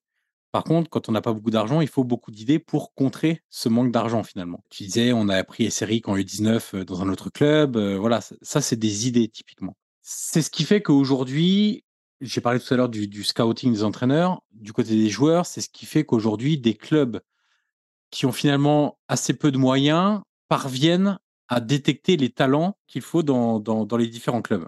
Et donc, euh, ce qui est intéressant de, de voir, c'est que Aujourd'hui, ces cellules de recrutement, on leur alloue de plus en plus de budget, on les tient en haute estime parce qu'elles effectuent un travail de fourmi en scannant partout dans le monde, en essayant de trouver les, joueurs qui correspondent aux entraîneurs, etc., etc. Il y a la data qui aide beaucoup aujourd'hui, qui nous permettent de, bah, finalement, avant, pour avoir des informations sur euh, tel championnat ou tel championnat euh, qui n'est pas forcément couvert en France par la télé, etc., bon, c'est un peu compliqué. Il y a tout un travail en amont qu'on peut faire aujourd'hui, d'ailleurs, avec la data, la vidéo, toutes les plateformes qui existent. Toi, tu as commencé dans le foot où cette dimension-là n'était pas aussi importante, où il n'y avait pas autant d'outils, il n'y avait pas autant de, de technologies mises à votre disposition pour, pour recruter, pour détecter, où il fallait sans doute beaucoup plus de, de réseaux, de gens sur place, de voyages, etc. etc. Comment tu t'es acclimaté ou comment tu t'es formé, comment tu as réfléchi, comment tu as adopté tous ces outils, toute cette nouvelle manière de construire des effectifs? Hiring for your small business? If you're not looking for professionals on LinkedIn, you're looking in the wrong place. That's like looking for your car keys in a fish tank. LinkedIn helps you hire professionals you can't find anywhere else, even those who aren't actively searching for a new job but might be open to the perfect role. In a given month, over 70% of LinkedIn users don't even visit other leading job sites. So start looking in the right place. With LinkedIn, you can hire professionals like a professional. Post your free job on linkedin.com slash people today. Je pense que c'est des métiers où il faut être en permanence en éveil. C'est comme, euh, toute proportion gardée, mais c'est comme le métier d'entraîneur. Le foot évolue, et si toi, en tant qu'entraîneur, tu n'es pas en capacité d'analyser cette évolution, ben, au bout de deux ans ou trois ans, tu ne peux plus être performant. Donc, euh, moi, je suis arrivé à Nice en 2011, il y avait deux recruteurs. Je ne sais même pas s'ils étaient à temps plein. Peut-être on est parti, euh, enfin, quand je suis parti, je crois qu'on était 14 à la cellule de recrutement. Avec de la data, mais avec euh, une vraie organisation. Il y avait un pôle organisationnel qui gère. moi, je partais du principe qu'un scout, quand il va dans un stade, il n'a pas à gérer son déplacement, son hôtel. Il a juste à, être performant dans ce pourquoi il est fait, c'est-à-dire l'observation, et ensuite la rédaction de son rapport, on a créé nous-mêmes un logiciel de, gestion de la cellule de recrutement, pas quelque chose hébergé ailleurs ou qui existe ailleurs. On a construit notre propre logiciel. Donc, donc c'est d'être en éveil sur ce qui se fait ailleurs. Moi, je me souviens d'un voyage que j'avais fait à, l'Atlético Madrid, à Porto et quand on démarrait, j'avais essayé de prendre des idées un peu partout. Et, par exemple, à Porto, j'avais pris une...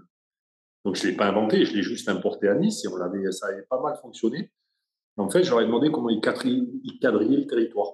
Et, et, et il m'expliquait qu'ils ne pouvaient pas être partout dans le monde. Donc, ils avaient pris des scouts juniors, c'est-à-dire des, jeunes qui ont de l'appétence pour le foot, qui connaissent, qui font pas de ces entretiens pour voir s'ils connaissent le jeu, le foot, etc., mais qui peuvent être étudiants, qui peuvent être, enfin, ont un autre métier et qui leur à qui faisaient passer des tests. Et en fait, ils les mettaient sur un championnat à éplucher alors euh, la première division, la deuxième division, que les joueurs de moins de 23 ans, par exemple, que de la vidéo, et travaillaient de chez eux mais ils avaient une armée de peut-être 30 ou 40 scouts juniors et qui remontaient à un scout normal. Donc, chaque scout normal gérait deux scouts juniors, par exemple. Et, c'était juste pour manager l'information. Alors, la data n'était pas poussée comme elle est poussée aujourd'hui, mais c'est un système qu'on a, qu'on a monté à Nice aussi, qu'on a importé à Nice avec des scouts juniors. Et aujourd'hui, deux scouts euh, de la cellule de recrutement permanente sont issus de ce système-là et ça nous permettait de d'avoir, là où avant on regardait cinq pays, de peut-être d'avoir une vingtaine de pays. Donc, c'est des idées un petit peu par-ci par-là qu'on prend. Mais après, moi, sur le, sur le recrutement, jusqu'à aujourd'hui, je trouve qu'il y a, il y a trois types de recrutement, en fait. Il y a, j'ai envie de dire, le, le plus ancien, le plus historique, c'est-à-dire le réseau. C'est vrai que moi, ça fait maintenant 25 ans que je suis dans le foot, donc euh, la prétention de connaître tous les agents aussi qui comptent euh, et qui, quand ils connaissent ma manière de travailler ou le club dans lequel je suis, ils sont en capacité de me proposer certains très bons joueurs. Et ça, c'est, j'ai envie de dire que c'est c'est quelque chose qu'il faut conserver. C'est le premier aspect du recrutement. Le deuxième aspect du recrutement, c'est ben, la construction d'une cellule de recrutement avec des territoires, une observation euh, en live des joueurs, trucs classiques, base de données, etc., etc., profil de joueurs. Donc, le travail des, recruteurs, c'est là pour moi la deuxième, le deuxième gros pilier de l'organisation du recrutement. Et le troisième, qui est de plus en plus prégnant, euh, c'est la data, qui permet d'avoir accès à une information à laquelle il y a peut-être 50 n'avaient pas accès. Et c'est là qu'après, la data, elle est pour moi extrêmement précieuse dans la découverte des joueurs et elle peut être pernicieuse dans l'analyse des joueurs. Elle peut être bien utilisée, c'est un atout énorme dans euh, l'appréciation des joueurs, mais ça peut être aussi pernicieux. On parlait tout à l'heure de Ben Arfa Balotelli. Si tu n'as pas ou le réseau, ou l'idée, ou l'œil de, les faire venir, si tu écoutes que la data, par exemple, tu ne les prends jamais. C'est ce qu'on dit toujours, en fait, euh, la data, c'est un outil ça n'élimine pas l'humain, en fait, le travail humain derrière. C'est-à-dire que c'est un outil. L'humain, il peut venir avant, pendant, après, en parallèle, sur des thématiques de terrain, sur des thématiques de euh, essayons de voir quelle personnalité il a, sur des rencontres qu'on fait avec les joueurs de manière virtuelle, souvent en cours de saison. Euh, une petite vidéo euh, conf avec l'agent, avec le joueur pour commencer à discuter avec lui, ce genre de choses-là. C'est des choses qui existent et où l'humain a toute sa place. En fait, souvent, on essaie d'opposer les scouts et la data, mais en fait, c'est juste un travail euh, normalement harmonieux. C'est voilà, c'est les deux extrêmes sont, très mauvaises, c'est-à-dire des gens qui disent bah la data ça sert à rien, il y a que l'œil. Je pense c'est des gens qui sont dépassés. Et puis des gens qui, euh, bah, comme c'était le cas à Parme par exemple, où euh, la, la data prime surtout, et je pense qu'ils vont dans le mur parce que parce que la data, si l'information qui vous parvient n'est pas la bonne, c'est catastrophique. Moi je comme j'ai plus de temps, je, fais pas mal de rendez-vous avec des entreprises spécialisées dans la data pour encore mieux comprendre, même si je suis pas un data analyst, j'ai pas vocation à l'être, mais en tout cas, moi, dans mon métier, j'ai besoin de comprendre l'ensemble des, gens que je peux avoir sous ma responsabilité. donc, en ce moment, je rencontre des, boîtes qui font de la data, etc. Et puis, euh, alors, une anecdote qui est, je vais essayer d'être concis, mais il me dit, donnez-moi un joueur, euh, faites votre équipe, donnez-moi un profil de joueur, je vais vous donner des noms. OK, ben, donnez-moi un attaquant qui est très bon de la tête, euh, qui a un point de fixation, euh, et puis il me donne une liste de joueurs, tout ça. Et puis je vois pas Giroud. Tiens, quoi. Et mais Giroud, il est. Euh, alors Giroud, on peut dire peut-être qu'il est. Un attaquant rapide, c'est peut-être pas ça. Un attaquant dribbleur, c'est peut-être pas ça. Par contre, si on cherche un joueur fort de duel, à la tête, etc., bon, un point de fixation, je pense. Et il me sort le classement et Giroud était de l'Europe 40e, un truc comme ça. C'est quand même curieux. Et en fait, j'ai gratté pour voir comment il faisait ses calculs. Mais en fait, sur, euh, j'ai essayé de schématiser sur 10 ballons calculés, celui qui ressortait premier au classement, sur 10 situations, il y allait trois fois. et il gagnait trois fois le duel. Donc, il était à 100% au classement du monde. Mais sur les dix mêmes situations, Giroud, il va dix fois. Et il va gagner cinq duels.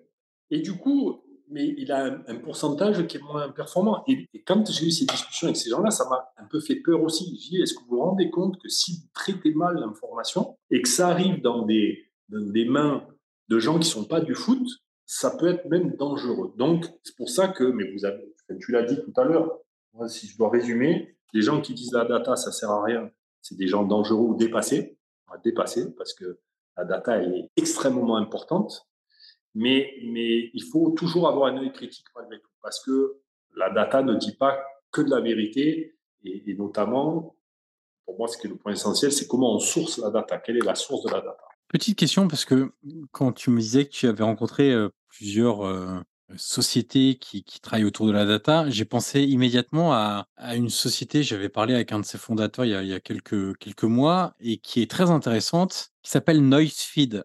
Je ne sais pas si tu les connais.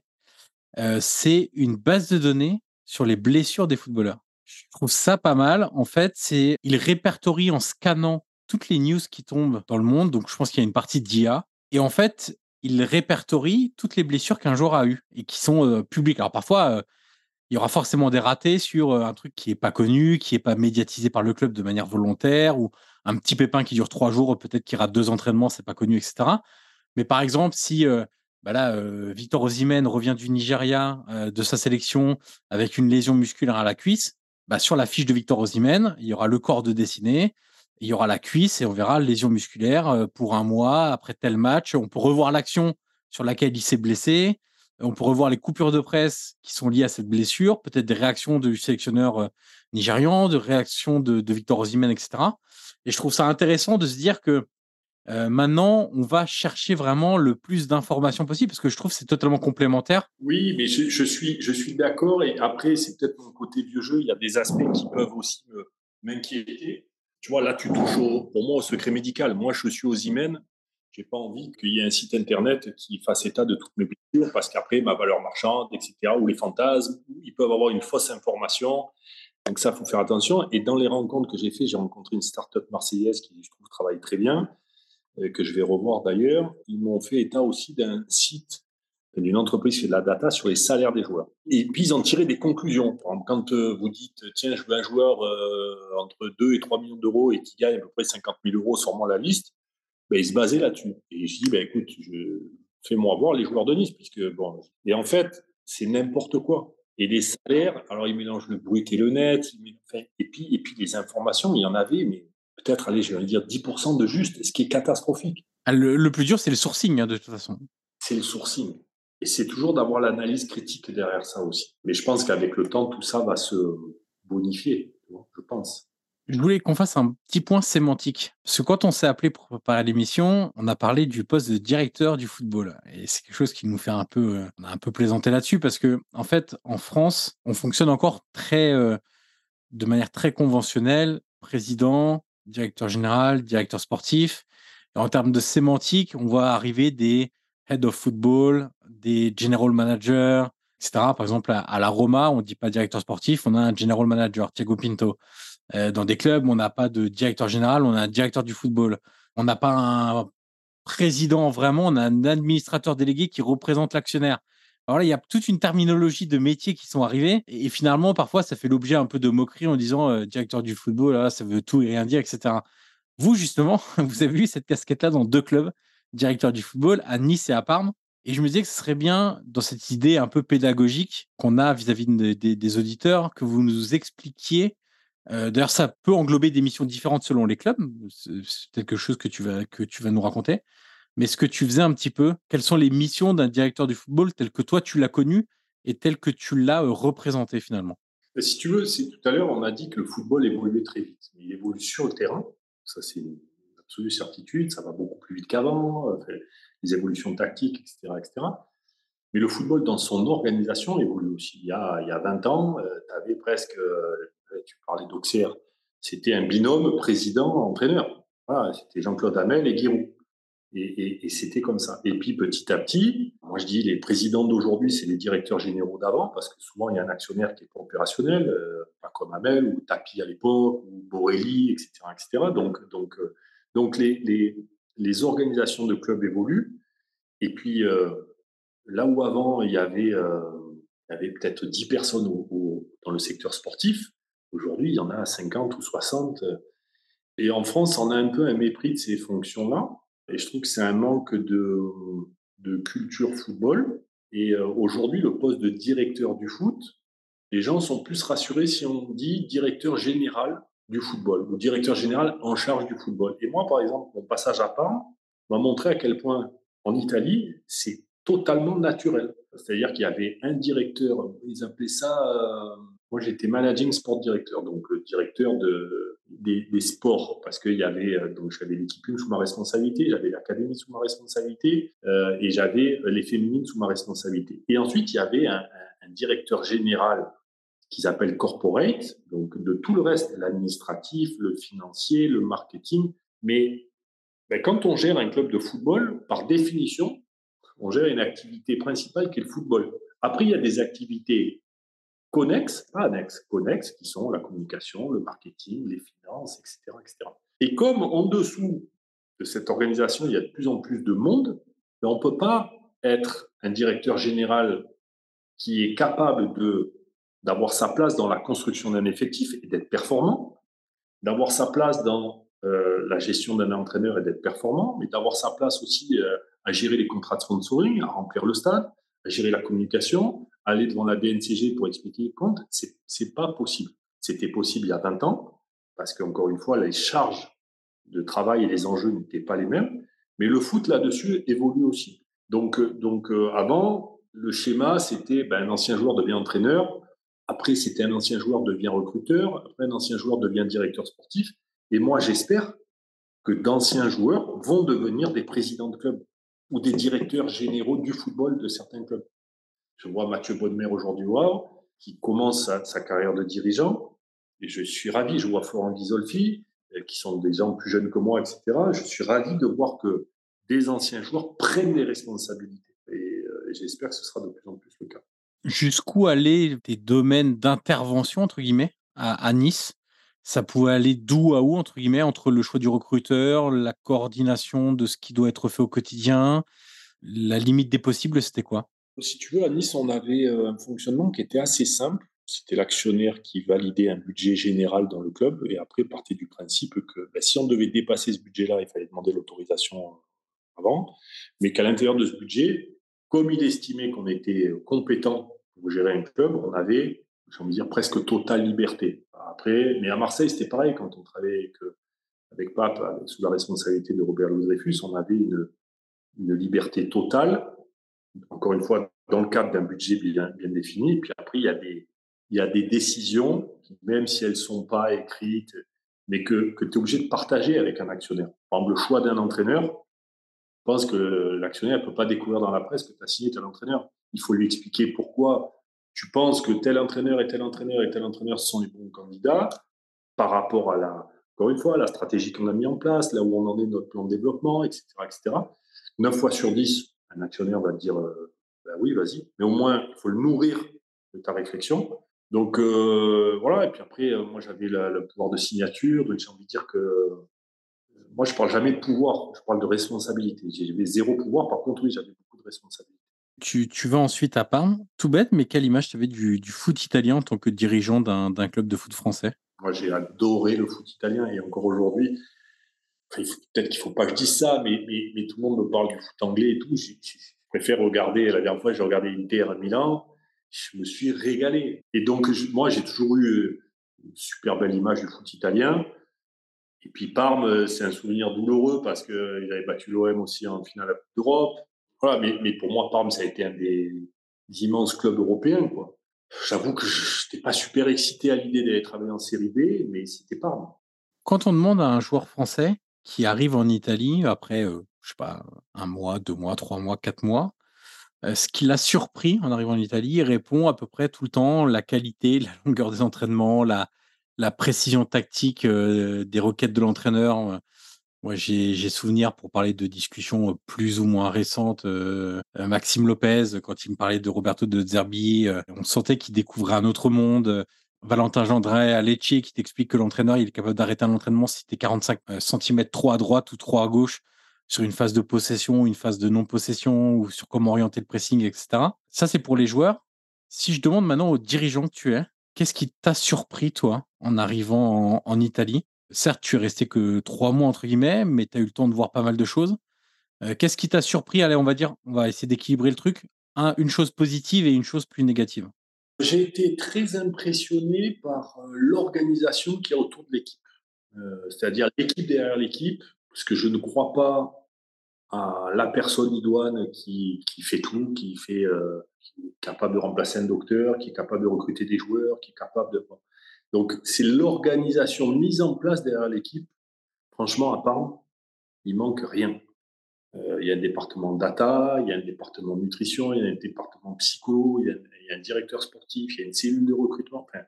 et donc, cette organisation derrière l'équipe, pour moi, elle m'a impressionné et de voir à quel point c'est naturel. Là où en France, presque pour embaucher un recruteur de plus, il faut se justifier, euh, un propriétaire va être capable de, filer 10 euh, ou 20 000 euros de plus à un joueur comme ça sur une égo en deux minutes. Quand il faut embaucher un recruteur supplémentaire, c'est. Ben, je trouve qu'en Italie, tout ce qu'il y a autour de l'équipe, c'est beaucoup plus ancré dans les mœurs. Après, euh, ça, et je trouve ça très positif, et y compris d'ailleurs les organisations, quand on parlait tout à l'heure, directeur général du foot, directeur général corporel, c'est-à-dire administratif, etc., c'est un peu qui est très ancré très naturel. Et d'ailleurs, sous directeur du foot, il y a un directeur sportif qui est beaucoup plus proche du terrain. Et, moi, euh, c'était l'organisation, ben, juste avant de partir, que je souhaitais mettre en place d'ailleurs à, Nice. Donc ça, c'est sur l'aspect positif. Je trouve qu'ils ont une culture de l'organisation autour de l'équipe qu'on n'a pas encore en France. Euh, et que tout l'aspect, euh, le foot est un vrai business au sens noble du terme. Et ils sont bien plus forts que nous dans tout ce qui est organisation, recrutement, etc. Après, j'étais assez déçu euh, de la qualité des gens en place. Pas tout d'être euh, docteur, il faut être un bon docteur de club. C'est pas tout d'être nutritionniste, il faut être un bon nutritionniste de club. C'est pas tout d'être un bon data scientist, il faut être un bon data scientist du foot et pour un club. Et là, c'est vrai que, ou un recruteur, il peut y avoir des recruteurs, mais, mais après, c'est la qualité qu'on met dans son travail. C'est peut-être propre à Parme, etc. Mais j'avoue que été de ce point de vue-là un peu déçu. Alors ça, je peux, je peux sans problème dire que c'est pas qu'à Parme pour connaître un peu le, fonctionnement de, certains clubs. Il y a aussi une chose qui, est très compliquée en Italie, c'est faire la différence entre les relations humaines que tu peux avoir et la compétence. On sait qu'il y a beaucoup de, charges émotionnelles autour du football en Italie à tous les niveaux, hein, pas seulement au niveau des supporters, des joueurs, à l'intérieur des clubs, des présidents, des dirigeants, etc. Et parfois, ils sont trop, c'est le côté aussi un peu latin, hein, sans vouloir faire d'énormes clichés, qui, qui empêchent un peu parfois d'entrer dans la modernité, dans cette idée de c'est aussi une industrie, le football, c'est un sport, ok, et c'est vrai, mais c'est aussi une industrie et il faut aussi avoir des, des gens compétents. Et c'est pas parce que ton ami est responsable d'une académie qu'il gère bien cette académie. Et peut-être que cet ami-là, il faut lui dire, bah, je vais te mettre à un autre poste ou faire évoluer ton poste et prendre quelqu'un de beaucoup plus compétent. Moi, je vois par exemple, juste pour faire un, très très court exemple, euh, Milan aujourd'hui, l'AC Milan a recruté ce que moi je considère être, je ne vais pas exagérer, je ne vais pas dire le meilleur, mais en tout cas l'un des tout meilleurs responsables euh, de centre de formation en Italie, qui a travaillé à la Fiorentina, qui a travaillé à la Roma, et aujourd'hui ils viennent de le prendre et je suis certain qu'on verra dans très peu de temps ce que Milan n'a pas fait depuis des années, malgré quelques exceptions comme Donnarumma, sortir des jeunes de son centre de formation, s'appuyer sur eux, être plus exigeant, être plus moderne, chose que Milan ne faisait pas parce que tant qu'il y a eu Berlusconi, les millions arrivaient tellement facilement que finalement, on mettait quelqu'un en place pour dire qu'on mettait quelqu'un en place, mais il n'y avait pas de, besoin ni de devoir de résultat en fait. Et là, ils sont en train de changer, donc je, je, je, partage votre observation et je me dis que ça peut changer en fonction de qui, justement, est à la tête des clubs et qui euh, prend les décisions et qui a la responsabilité de faire évoluer les choses. Mais j'ai peut-être pas assez insisté là-dessus, mais c'est ce que je te disais tout à l'heure. Je ne crois pas à la personne idoine. Tu sais, à cette. Euh, je veux pas donner de nom, mais il y a des gens qui se font passer pour euh, des gens qui savent tout sur tout. Je pense que la compétence dans, nos métiers, il y, a, deux qualités essentielles. C'est la capacité à, rester lucide pour prendre les bonnes décisions. Encore une fois, quand, euh, je prendre l'exemple, quand euh, Claude Puel perd des huit matchs, tout le monde dit il faut le sortir. Non, bonne décision, c'est de le garder. Euh, donc la capacité à rester lucide et la capacité à bien s'entourer. La capacité à bien s'entourer. Et moi, j'essaye de m'auto-analyser là où sont mes points forts et là où sont mes manques. Et dans l'organisation que je vais mettre en place, je vais prendre des gens beaucoup plus forts que moi sur plein de secteurs et, qui vont combler les manques que je peux avoir. Et, dans le foot, on a, mais peut-être dans la, dans, la, société normale, c'est la même chose, on a tendance à, les gens ont des enjeux de pouvoir et ont toujours peur de s'entourer de compétences. Et euh, la petite, euh, peut-être c'est prétentieux de parler comme ça, mais la petite fierté que, que, j'ai en partant de Nice, je sais qu'en termes d'organisation, on n'a pas tout bien fait, on s'est trompé sur des choix, bien évidemment. Mais l'organisation qu'il y a autour de l'équipe, que j'ai laissé en tout cas quand, quand je suis parti, franchement, il y a énormément, énormément de, de, compétences et de talents. Et ça, je, voilà, je suis assez, si je vais garder un truc de mon passage à Nice, c'était ça. Dernière question avant la toute dernière question. Aujourd'hui, on a la chance d'échanger, de pouvoir proposer aux auditeurs des retours d'expérience, des, visions, des idées partagées. Tu as été dirigeant, club français. Alors, je vais vraiment me concentrer sur la France, là, pour le coup. Pourquoi ce type d'exercice-là n'est pas plus régulier, n'est pas fait dans plus de grands médias avec plus, plus grande audience que ce que moi je peux, je peux offrir?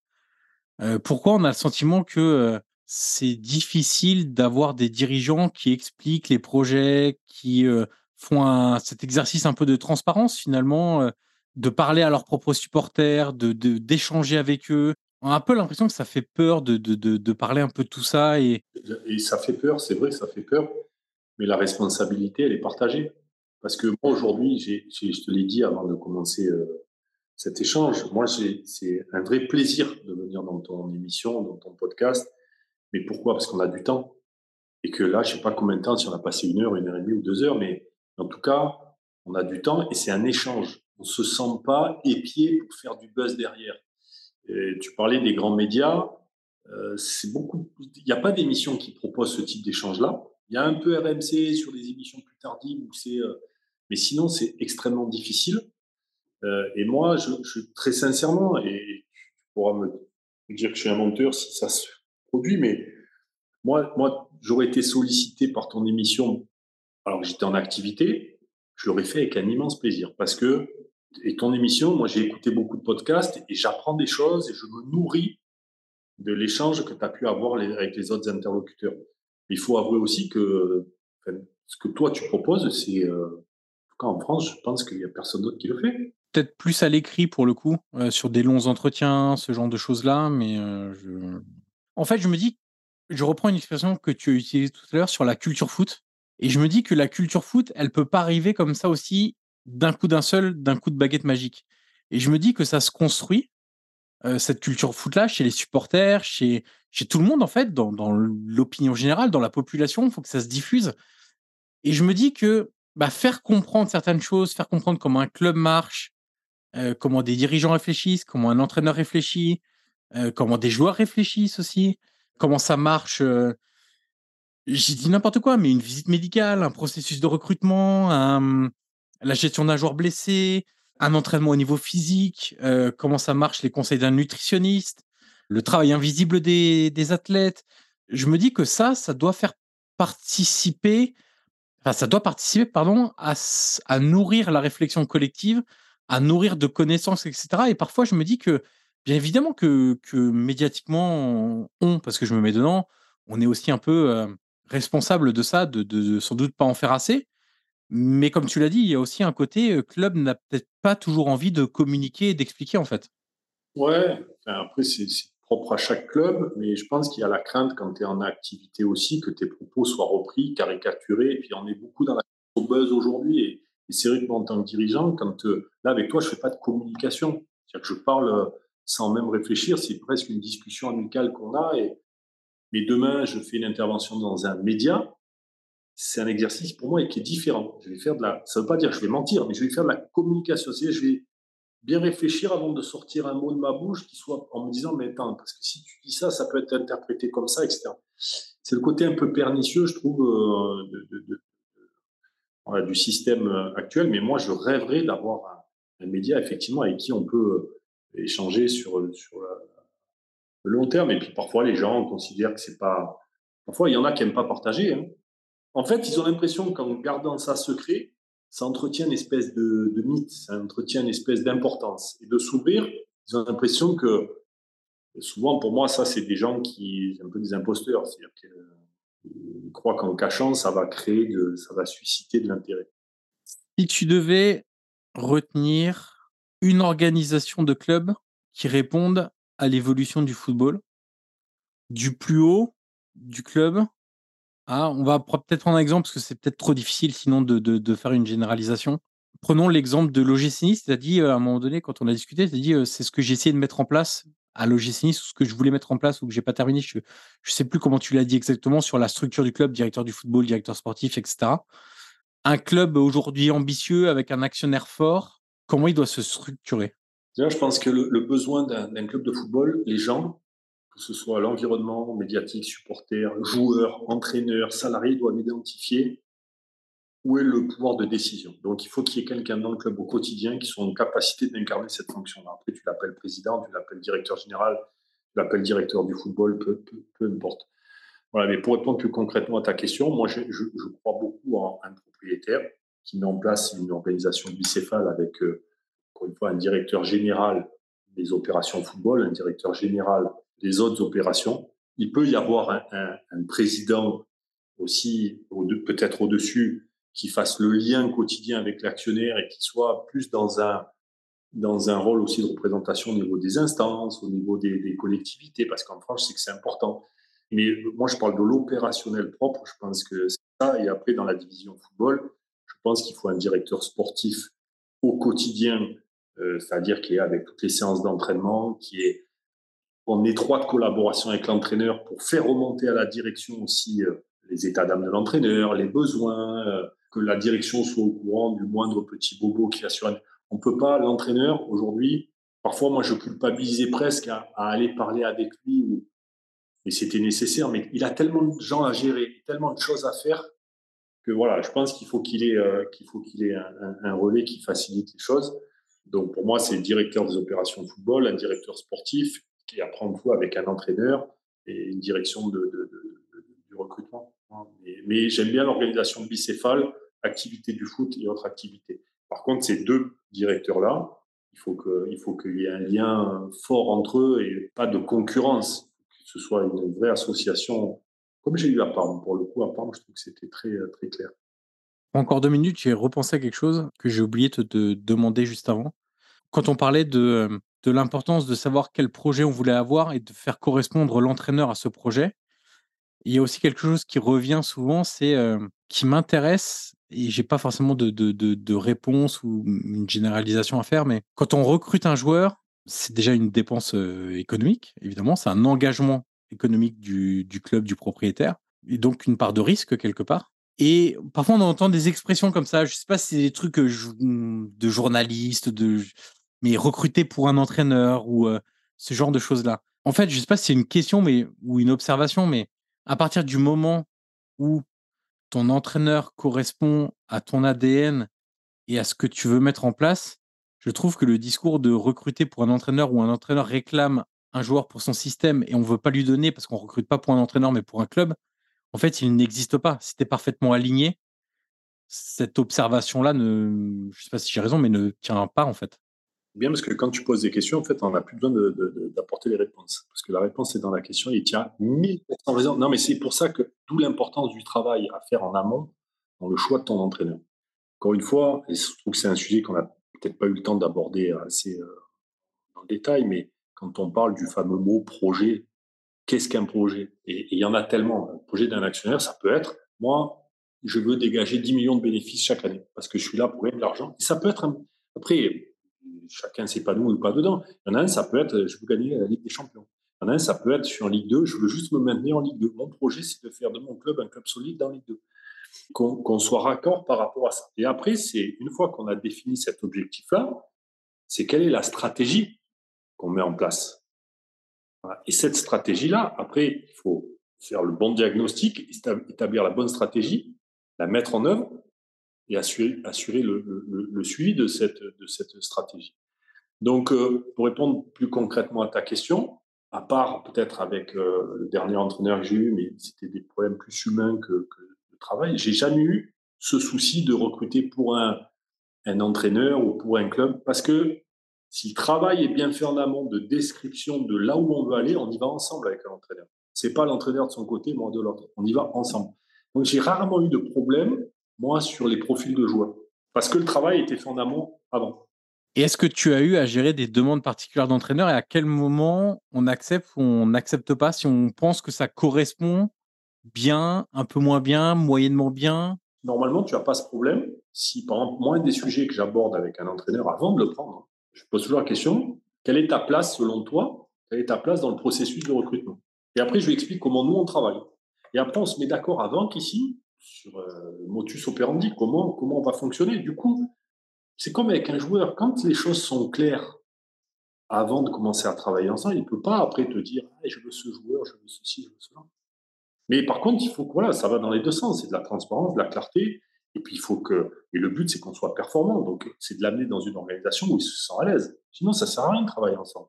Et tu as déjà des entraîneurs qui t'ont dit euh, Moi, le recrutement, euh, faites comme vous voulez, je m'adapte. Non. Pas faites comme vous voulez, parce qu'encore une fois, euh, ils, sont, ils sont en général, et moi j'aime ça, c'est à cheval sur les profils de joueurs. Après, un entraîneur, c'est comme, vous savez, il y a ce fantasme que moi je lutte contre ça. Parfois, les entraîneurs, parce qu'ils sont entraîneurs et parce que c'est des bons entraîneurs, ils pensent que c'est des bons recruteurs. Parce qu'ils ont joueur 20 minutes croisés sur un terrain, ils disent Ah, c'est lui que je veux. C'est pas le même métier. Mais de la même manière, un recruteur, parce que souvent c'est un ancien joueur, il va voir l'image de notre équipe et on est un peu dans la difficulté. Il dit, ouais, mais l'entraîneur, il est pas bon. C'est un autre métier. Et je dis souvent que pour moi, une cellule de recrutement, elle est toxique pour un entraîneur et un entraîneur, il est toxique pour une cellule de recrutement. Souvent, j'essaye qu'ils ne soient pas, enfin, qu'ils échangent, tout ça, mais dans le travail, ma petite expérience a montré ça. Donc, il faut être prudent par rapport à ça. Et tu parlais de stratégie, de bien connaître sa, stratégie de, de, club pour amener au développement du club. Si ta stratégie, elle est amenée à évoluer très fortement selon le désir de l'actionnaire, comment tu, comment tu fais? Comment tu t'adaptes?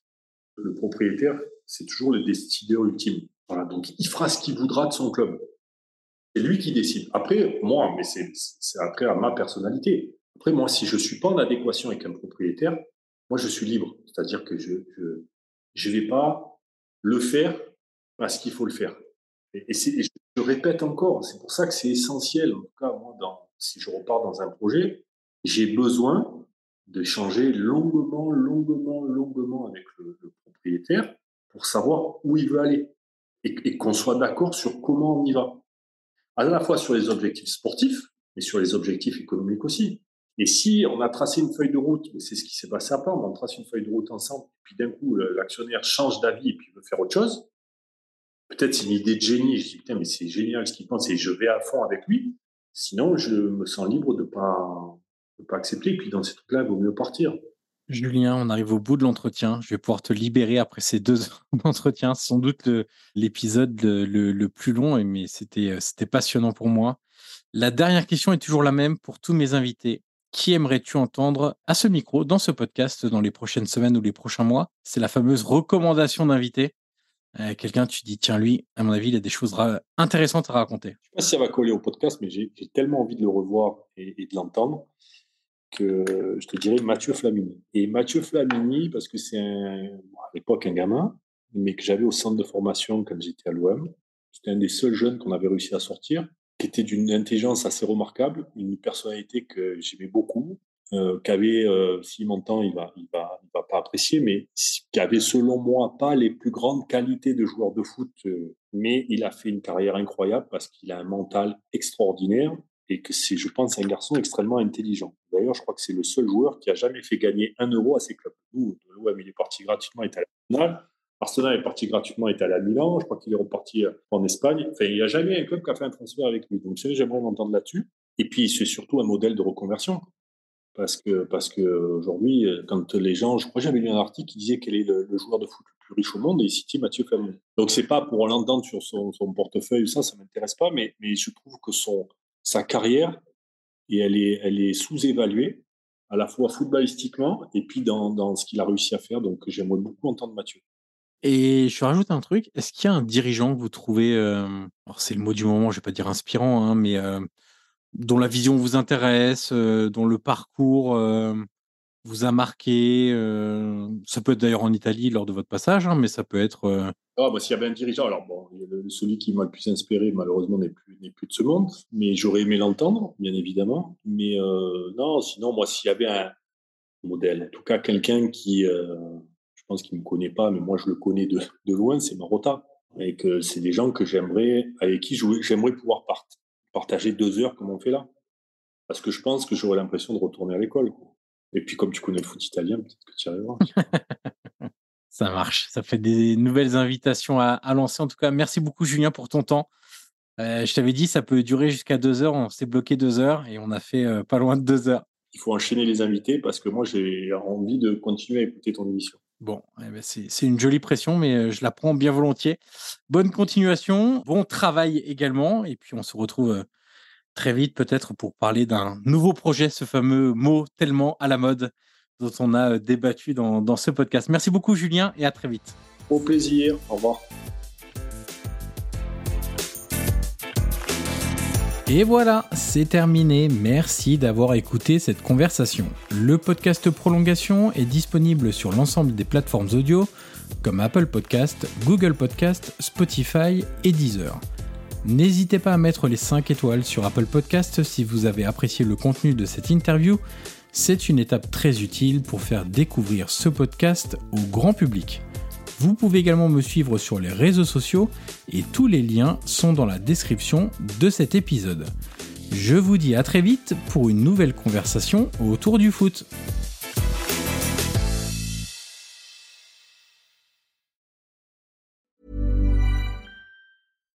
Hi, I'm Daniel, founder of Pretty Litter. Cats and cat owners deserve better than any old-fashioned litter. That's why I teamed up with scientists and veterinarians to create Pretty Litter. Its innovative crystal formula has superior odor control and weighs up to 80% less than clay litter. Pretty Litter even monitors health by changing colors to help detect early signs of potential illness. It's the world's smartest kitty litter. Go to prettylitter.com and use code ACAST for 20% off your first order and a free cat toy. Terms and conditions apply. See site for details.